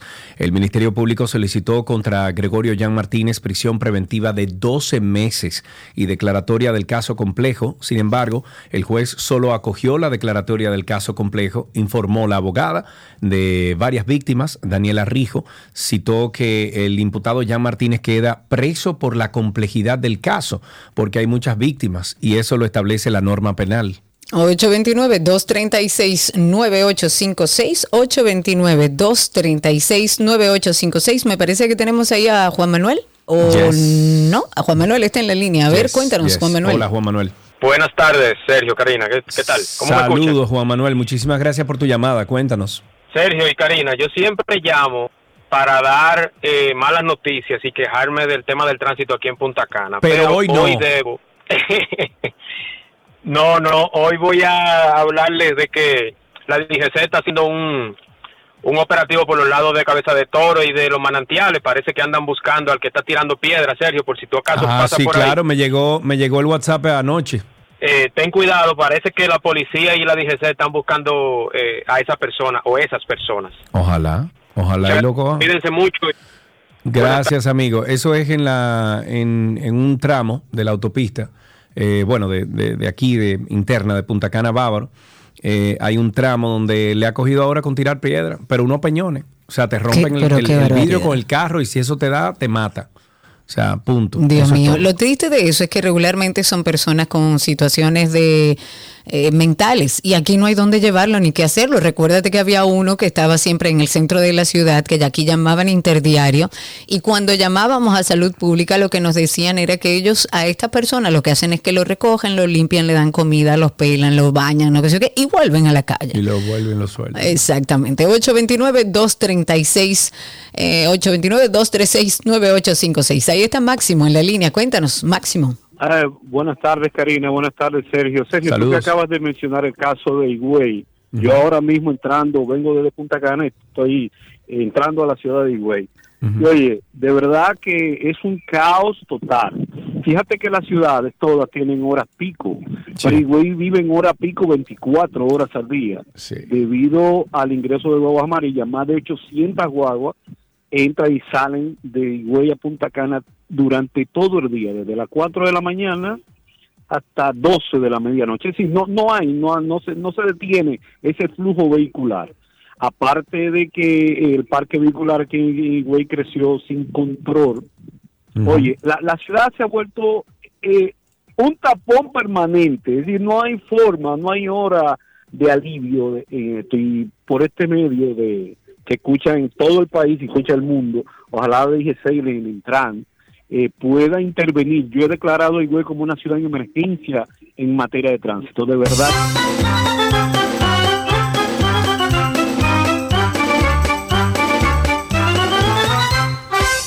829-236-9856. Ahí está Pacheco, Pacheco, Pacheco, Pacheco.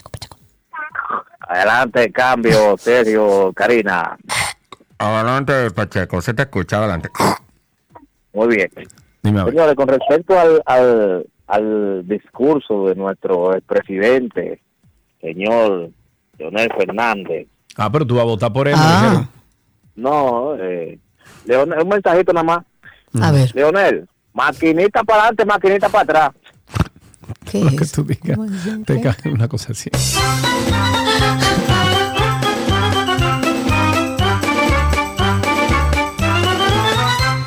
829-236-9856, 829-236-9856, nuestro teléfono aquí en 12 y 2. Cuéntenos cómo está la calle, el tránsito, el circo. Mientras tanto, los, comerci- los comerciantes de 14 locales que están ubicados en el kilómetro 9 de la autopista Duarte, eso es entre la avenida Luperón y la calle La Paz, tienen un plazo de cinco días que comenzó a correr a partir del 21 de septiembre para abandonar el lugar o se exponen a ser desalojados.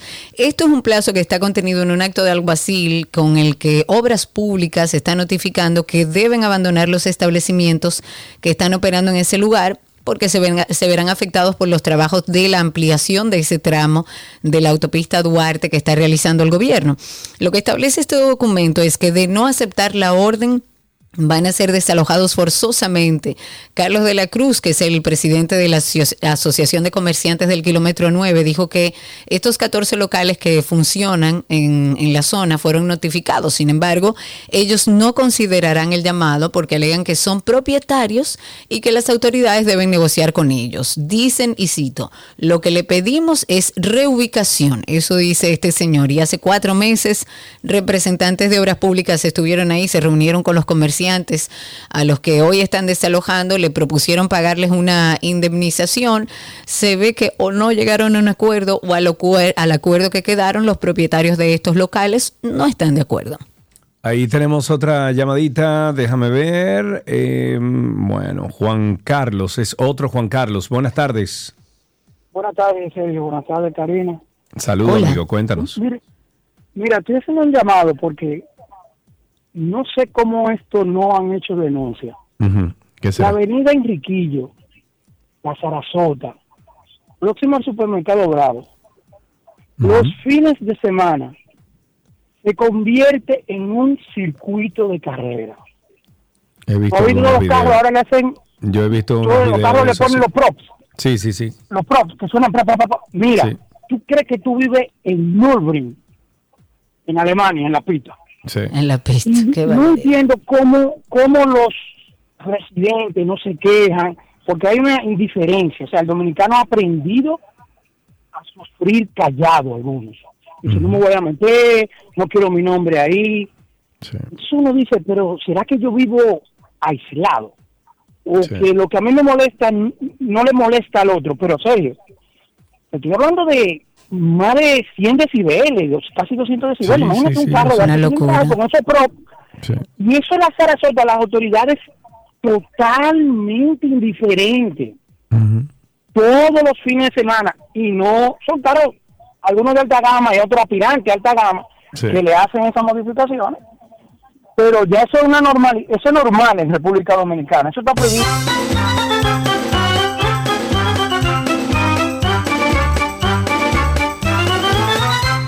Rafael, en la línea, buenas tardes. Rafael, adelante. Buenas tardes, gracias. Felicitándolo siempre por su programa. Gracias, Gracias. Rafael, a ti por escucharnos. Bien, eh, dos preguntitas sencillas. ¿Por qué los precandidatos no hablan en general de corrupción e impunidad? Segunda pregunta. ¿Por qué todavía tres años de gobierno no se ha interrogado a ningún jefe político de los de verdad? Mm, Y estamos luchando contra la corrupción. Muchas gracias. Ok, Muchísimas gracias. Sí, claro. Mira, tú sabes que les envié ahorita a ustedes, no sé si pudiste escuchar, eh, las voces de nuestros políticos generadas por inteligencia artificial. ¿Tú lo escuchaste? Sí, lo escuché impresionante. Eh, yo le voy a poner aquí los dos ejemplos que me enviaron. Hay uno de Luis Abinader y uno de Danilo Medina, pero es impresionante lo que logran estas aplicaciones. O sea, hay que tener mucho cuidado porque a ti te, te envían una nota de voz como esta y tú de una vez tú crees que es el candidato. Escuchen esto. El gobierno dominicano, en conjunto con el Ministerio de Medio Ambiente y la Policía Nacional Dominicana, le exhorta a toda la población de nuestro país que se agarren sus limones, cuídenlo, apriétalo y sáquenle el jugo si hace falta, pero no permita que ningún desaprensivo se los arranque, ya que dicen que hay un tal Limón Mubiere que quiere formar un sindicato para seguir exprimiéndolos. Nuestro país se encuentra en una crisis limonaria y requiere de la colaboración de todos los ciudadanos y posiblemente de la Organización de los Limones Unidos. Dios bendiga al pueblo dominicano y recuerda, Si la vida te da limones, escóndelo, que la cosa está agria. Su presidente. Y oye, Danilo, oye, oye. Mira, yo te voy a decir algo. Es que, es que no lo sabíamos. No lo sabíamos que mi hermano era eh, el, el suplidor del Estado. Entonces, aquí en República Dominicana, eh, cuando, cuando un hermano de algún mandatario gana dinero, uno cree que es empresario, uno cree que, que pero no, es robando Catán. A mí no me dijeron nada. Ay, Dios mío. Igualito. Igualito. Impresionante. La verdad es que es delicado. Es muy delicado lo que pasa con la Señores, inteligencia cuando le manden una artificial, nota de porque- voz de alguien, usted confirma con ese alguien. Y sobre todo si es sí. político, porque Que ya nada es seguro. ya nada de seguro. Bueno, esto está ocurriendo con bastante frecuencia en lo que llaman al 829-236-9856. Ay, permíteme que tengo hace un ratito ahí a Jeremy. Perdóname, Jeremy, habilita tu micrófono que estás ahí a través de Spaces. Cuéntanos. Sí, saludos, no, no hay problema. Adelante. Eh, eh, para informarle que yo estuve en Punta Cana y eh, venía escuchando el programa en speaker en mi teléfono y cogí un Uber y el Uber me dice que sigue su programa pero que en, en la radio no le funciona, no, no, sin- no sintoniza. Yo entiendo que la emisora está en remodelación, pero para que tengan ese dato porque él me dijo yo soy fin- eh, full fanático pero no lo puedo escuchar en la radio. Muy bien, muchísimas gracias por eso. Lo pasamos al departamento técnico nuestro. Según tengo entendido, y yo lo he probado varias veces, mi auto aquí en Punta Cana ya está funcionando bien, pero vamos a ver. Hay que probar, exacto. Bueno, iba a comentar que hay algo que está ocurriendo con bastante frecuencia. La DNCD, la Armada, la Fuerza Aérea, el Ejército, todos coordinados con el Ministerio Público han incautado nueva vez 128 paquetes de presunta cocaína. Esto fue en una operación conjunta en las costas de la provincia de Barahona. Los agentes de la DNCD estuvieron ahí también los efectivos de la Armada, estaban realizando labores de patrullaje cuando vieron una embarcación frente a las costas del municipio de Enriquillo. Habían varios individuos a bordo y cuando notaron la presencia de las autoridades, esta gente arrancó, aceleró la marcha, comenzaron a lanzar varias pacas al agua, lo que obligó a iniciar de inmediato el, proceso de recuperación de esos sacos. Hay una tercera embarcación de la Armada que inició una persecución contra estos hombres. Cuando se vieron acorralados, se devolvieron, encallaron la lancha cerca de la laguna de Oviedo. Se han desplegado equipos marítimos, aéreos, terrestres para dar con su paradero, pero mientras tanto han incautado lo que presumiblemente es droga. Bueno, con esto finalizamos entonces, no hay más llamadas, finalizamos tránsito y circo. Gracias por las llamadas y continuamos con mucho más material que tenemos aquí en 12 y 2. Pero usted nunca le ha dado un cariñito a su gordito, su gordito, su gordito. Había una vez un circo que alegraba siempre el corazón. Sin temer jamás al frío o al calor, el circo daba siempre su función. Siempre viajar, siempre cambiar. Otro país, otra ciudad. Es magistral, sensacional. Somos felices al conseguir a un niño hacer reír.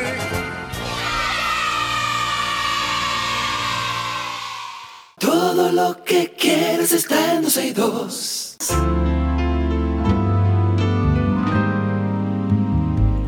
Club de libros. Uy, Karina y yo. ¿Qué tú estás leyendo ahora, Karina?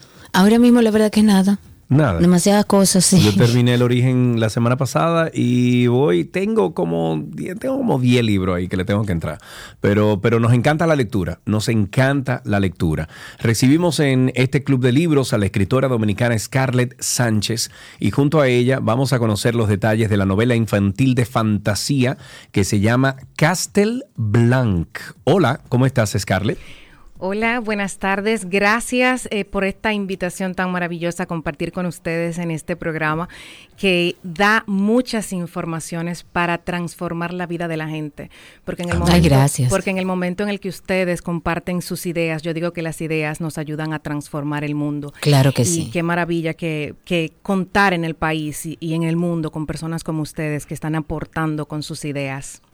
Ay, gracias, gracias, de verdad, por eso, Scarlett, pero qué placer tenerte aquí, hablar de lectura, seguir dando informaciones de valor a la gente. Cuéntanos un poco sobre este libro Castle Blanc, cómo nace esta historia, en qué se basa y, danos un poco de detalles. Bueno, mira, te voy a contar que Castle Blanc, Los Guardianes de la Luz, eh, tal como señalaron, es una novela infantil de fantasía.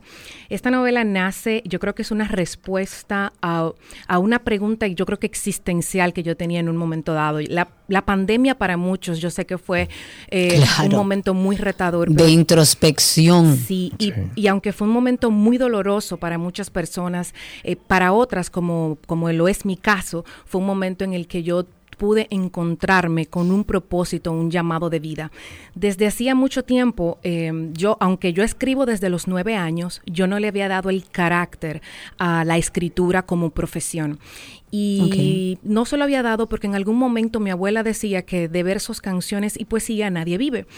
Y eso me hizo quizás en algún momento desviarme un poco de ese propósito de vida y dedicarme a otra cosa y me hice abogada. Sin embargo, a pesar de que me estaba yendo muy bien en mi carrera como abogada, yo sentía que algo me faltaba. Y en ese momento, yo creo que como una respuesta casi divina, llegó una, una escritora que decía, hay vacíos en el alma que solo el arte los puede llenar. Y yo comple- así. completé la frase y dije, hay vacíos en el alma que solo tu propósito de vida puede llenar. En, en ese momento conocí al que es ahora director de la Biblioteca Nacional, don Rafael Peralta Romero, y él me decía, si tienes un don, si tienes un talento, tienes que hacer honor al don que se te ha dado, porque muchos son los llamados y pocos los escogidos. Entonces, cuando yo tuve esas dos preguntas en mi vida, esas dos interrogantes, yo dije, bueno, ¿y ahora qué hago? Yo siento que tengo que escribir.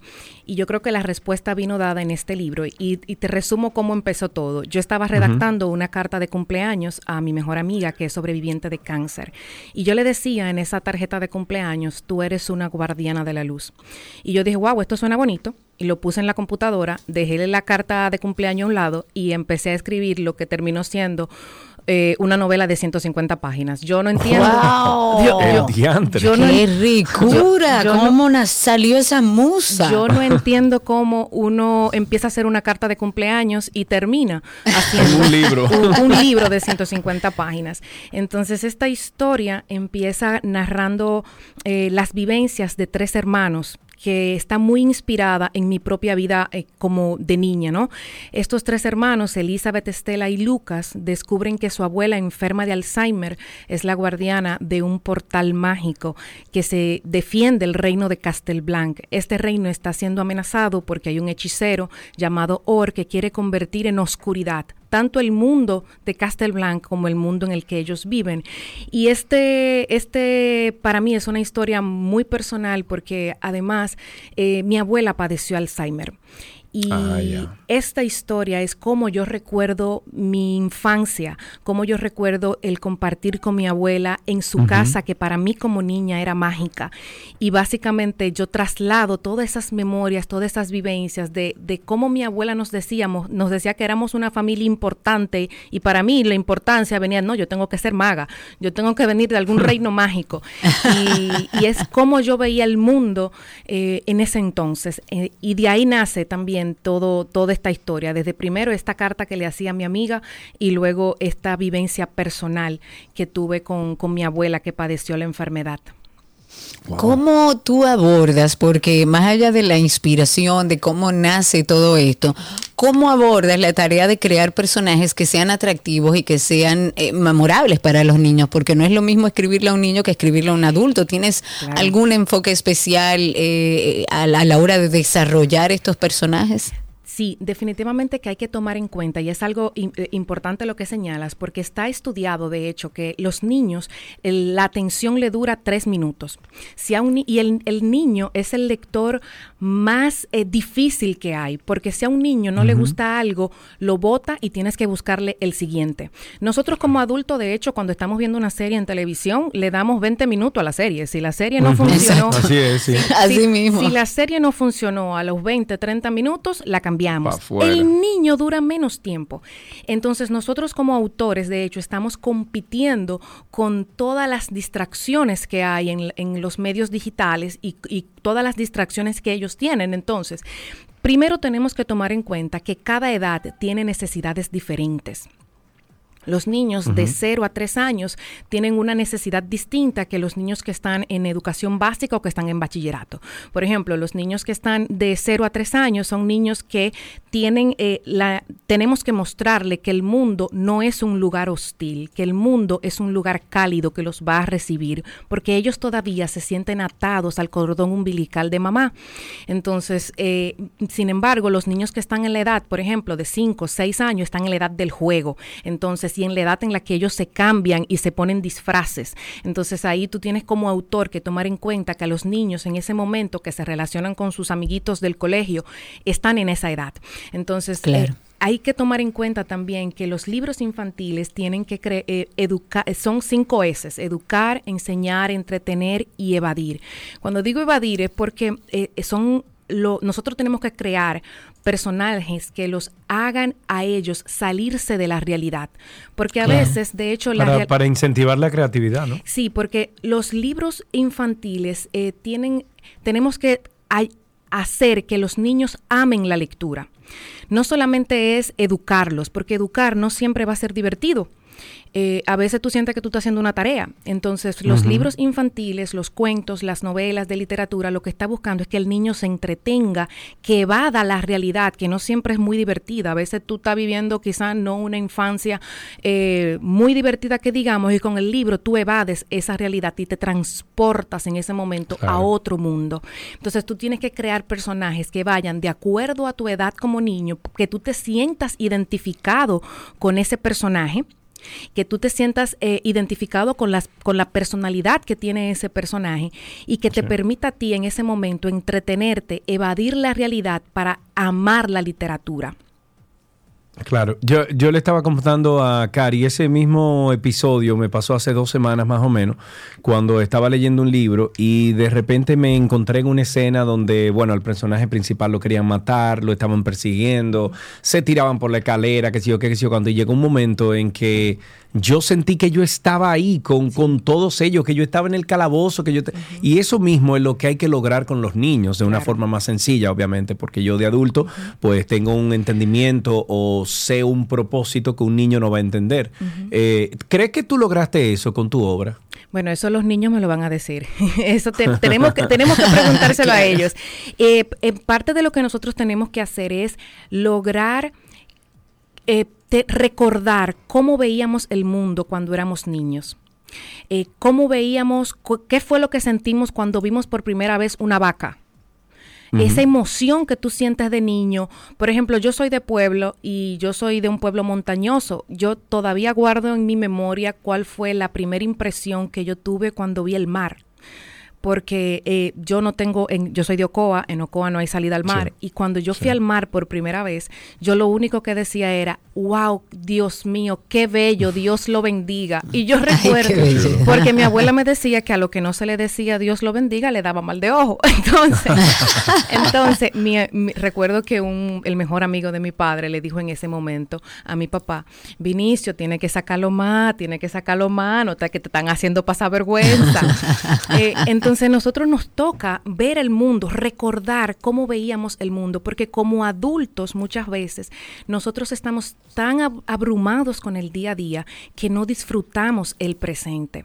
No disfrutamos, a veces hacemos el mismo trayecto y no nos damos cuenta de que hay un árbol que nunca habíamos visto o que hay una flor que nunca habíamos visto.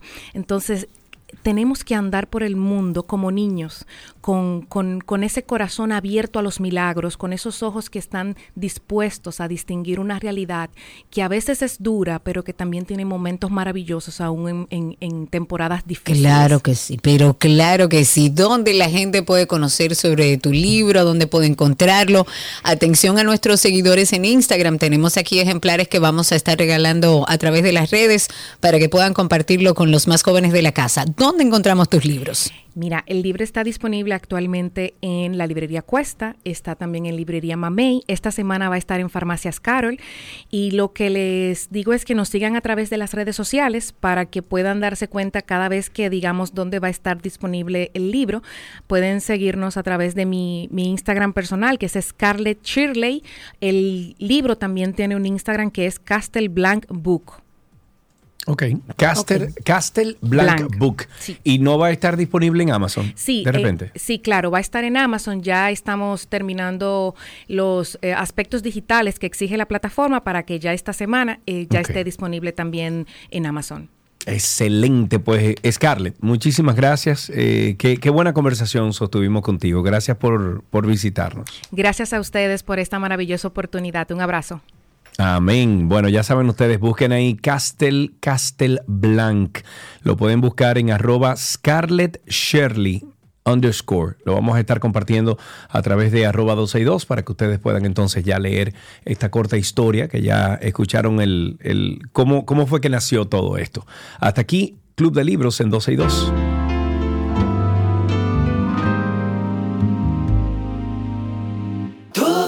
Que quieres está en 262.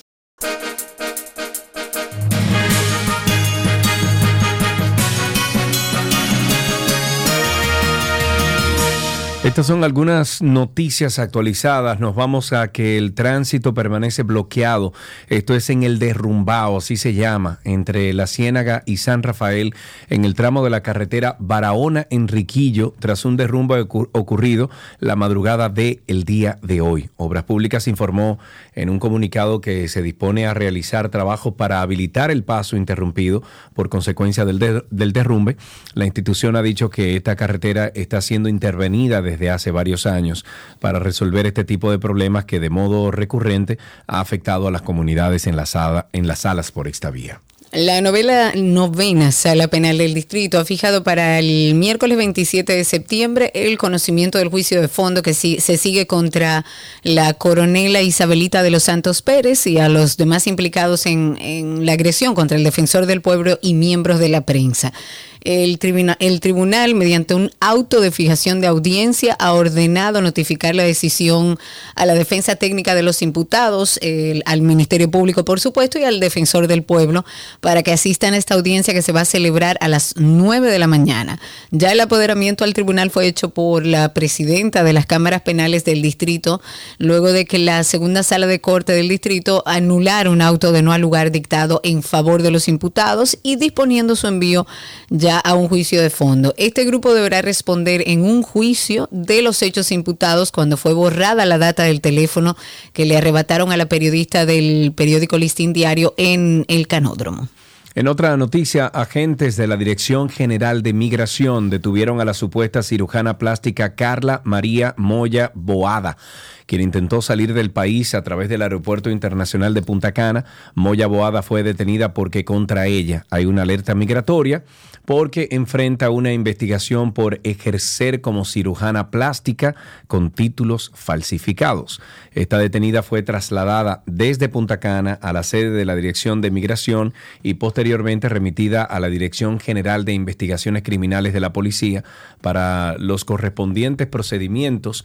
En un programa de investigación, le hace el de Nuria, se realizaron varios reportajes revelando que la venezolana Moya Boada ejercía como cirujana sin títulos que la avalaban. Señores, Esto trajo como consecuencia, no, no, no, pero una cosa. Porque cirugía. Pues tú me dices, bueno, nada, yo tengo un salón y no soy salonero y tengo un salón y me la busco, pero cirugía. Esto trajo como consecuencia la intervención del Ministerio de Salud Pública que eh, dispuso el cierre del consultorio Key Centro Médico Integral del Caribe, porque la propietaria, Moya Boada, brindaba servicios médicos estéticos de manera irregular.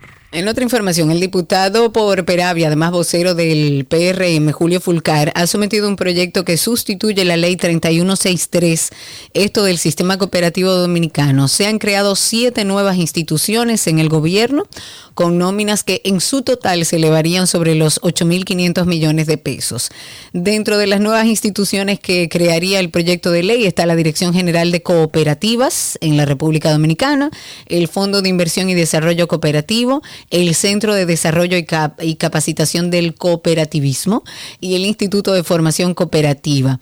Otras entidades que se suman a la lista de nuevas creaciones también está la protección a los depósitos y aportaciones del socio, eh, bueno, entre otras dos instituciones que van a servir como organismo coordinador de estas, la que junto a las cinco que les mencionaba necesitaría un presupuesto de 8.550 millones de pesos. Una delegación dominicana designada por el presidente Luis Abinader se trasladó desde el lunes a El Salvador para participar en la asamblea plenaria del Parlamento Centroamericano, el Parlacén, donde presentará el impacto de la crisis de Haití en la República Dominicana y la necesidad urgente de acudir al llamado del gobierno haitiano de una misión de paz multinacional respaldada por la Organización de las Naciones Unidas.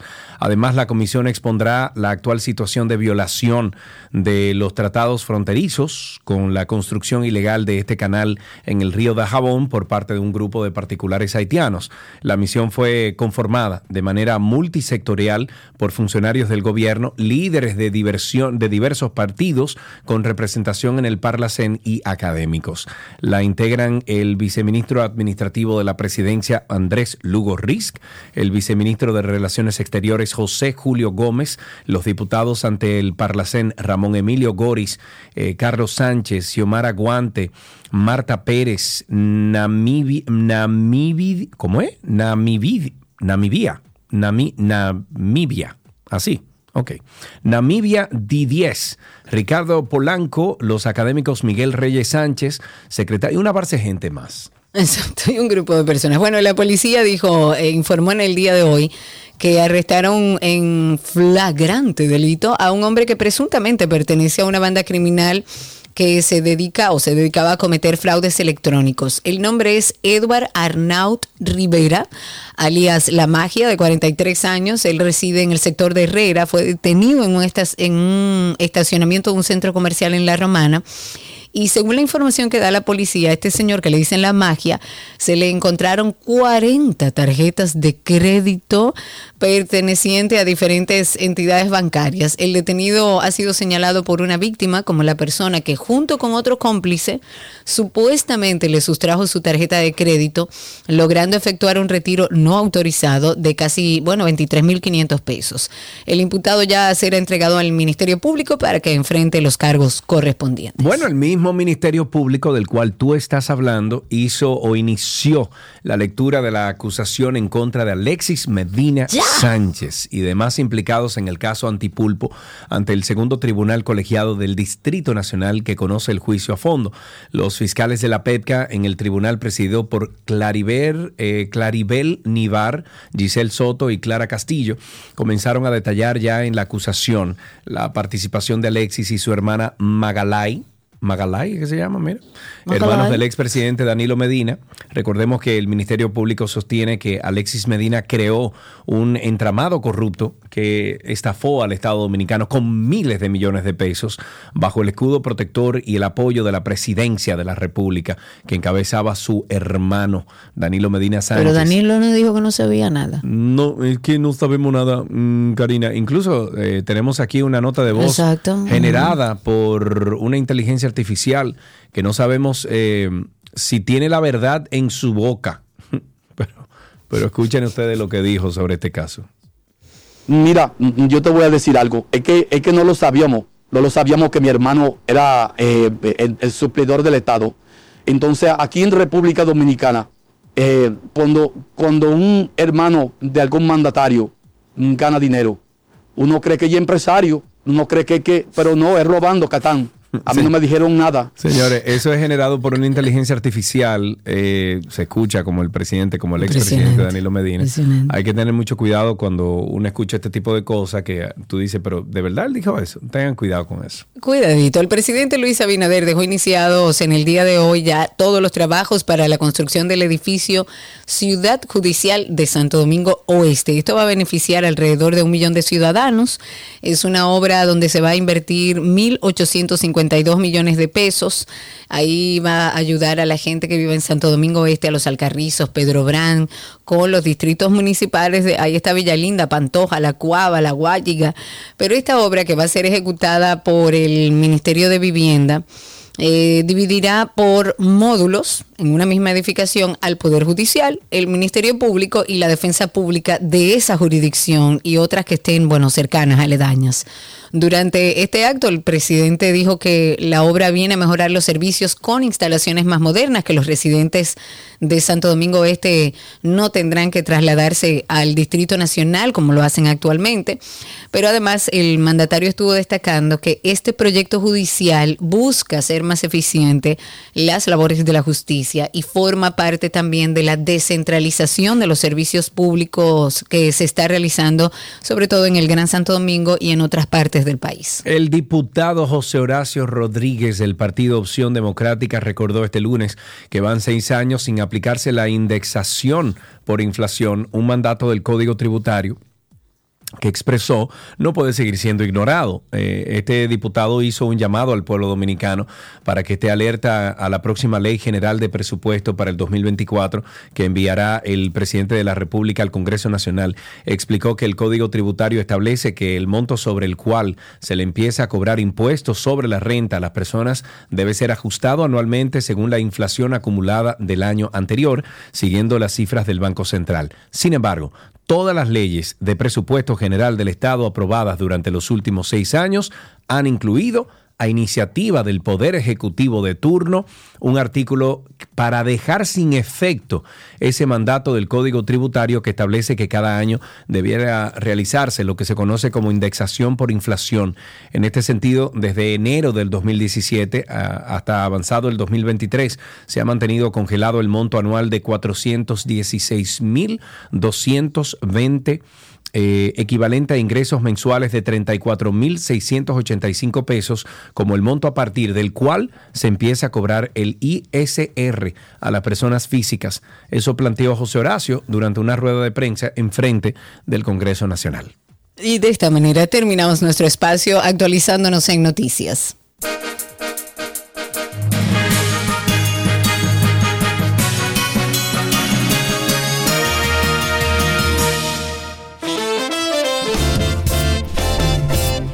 Por la sombrita, mis amigos, pórtense bien, que Dios me los bendiga. Amén. Amén. Seguirá esta mañana. Gracias por la sintonía. Recuerden darse una vueltecita por nuestro espacio de Karina y Sergio After Dark. Asimismo nos consiguen en Instagram y mañana estaremos aquí con ustedes en este mismo día. Chau, chau.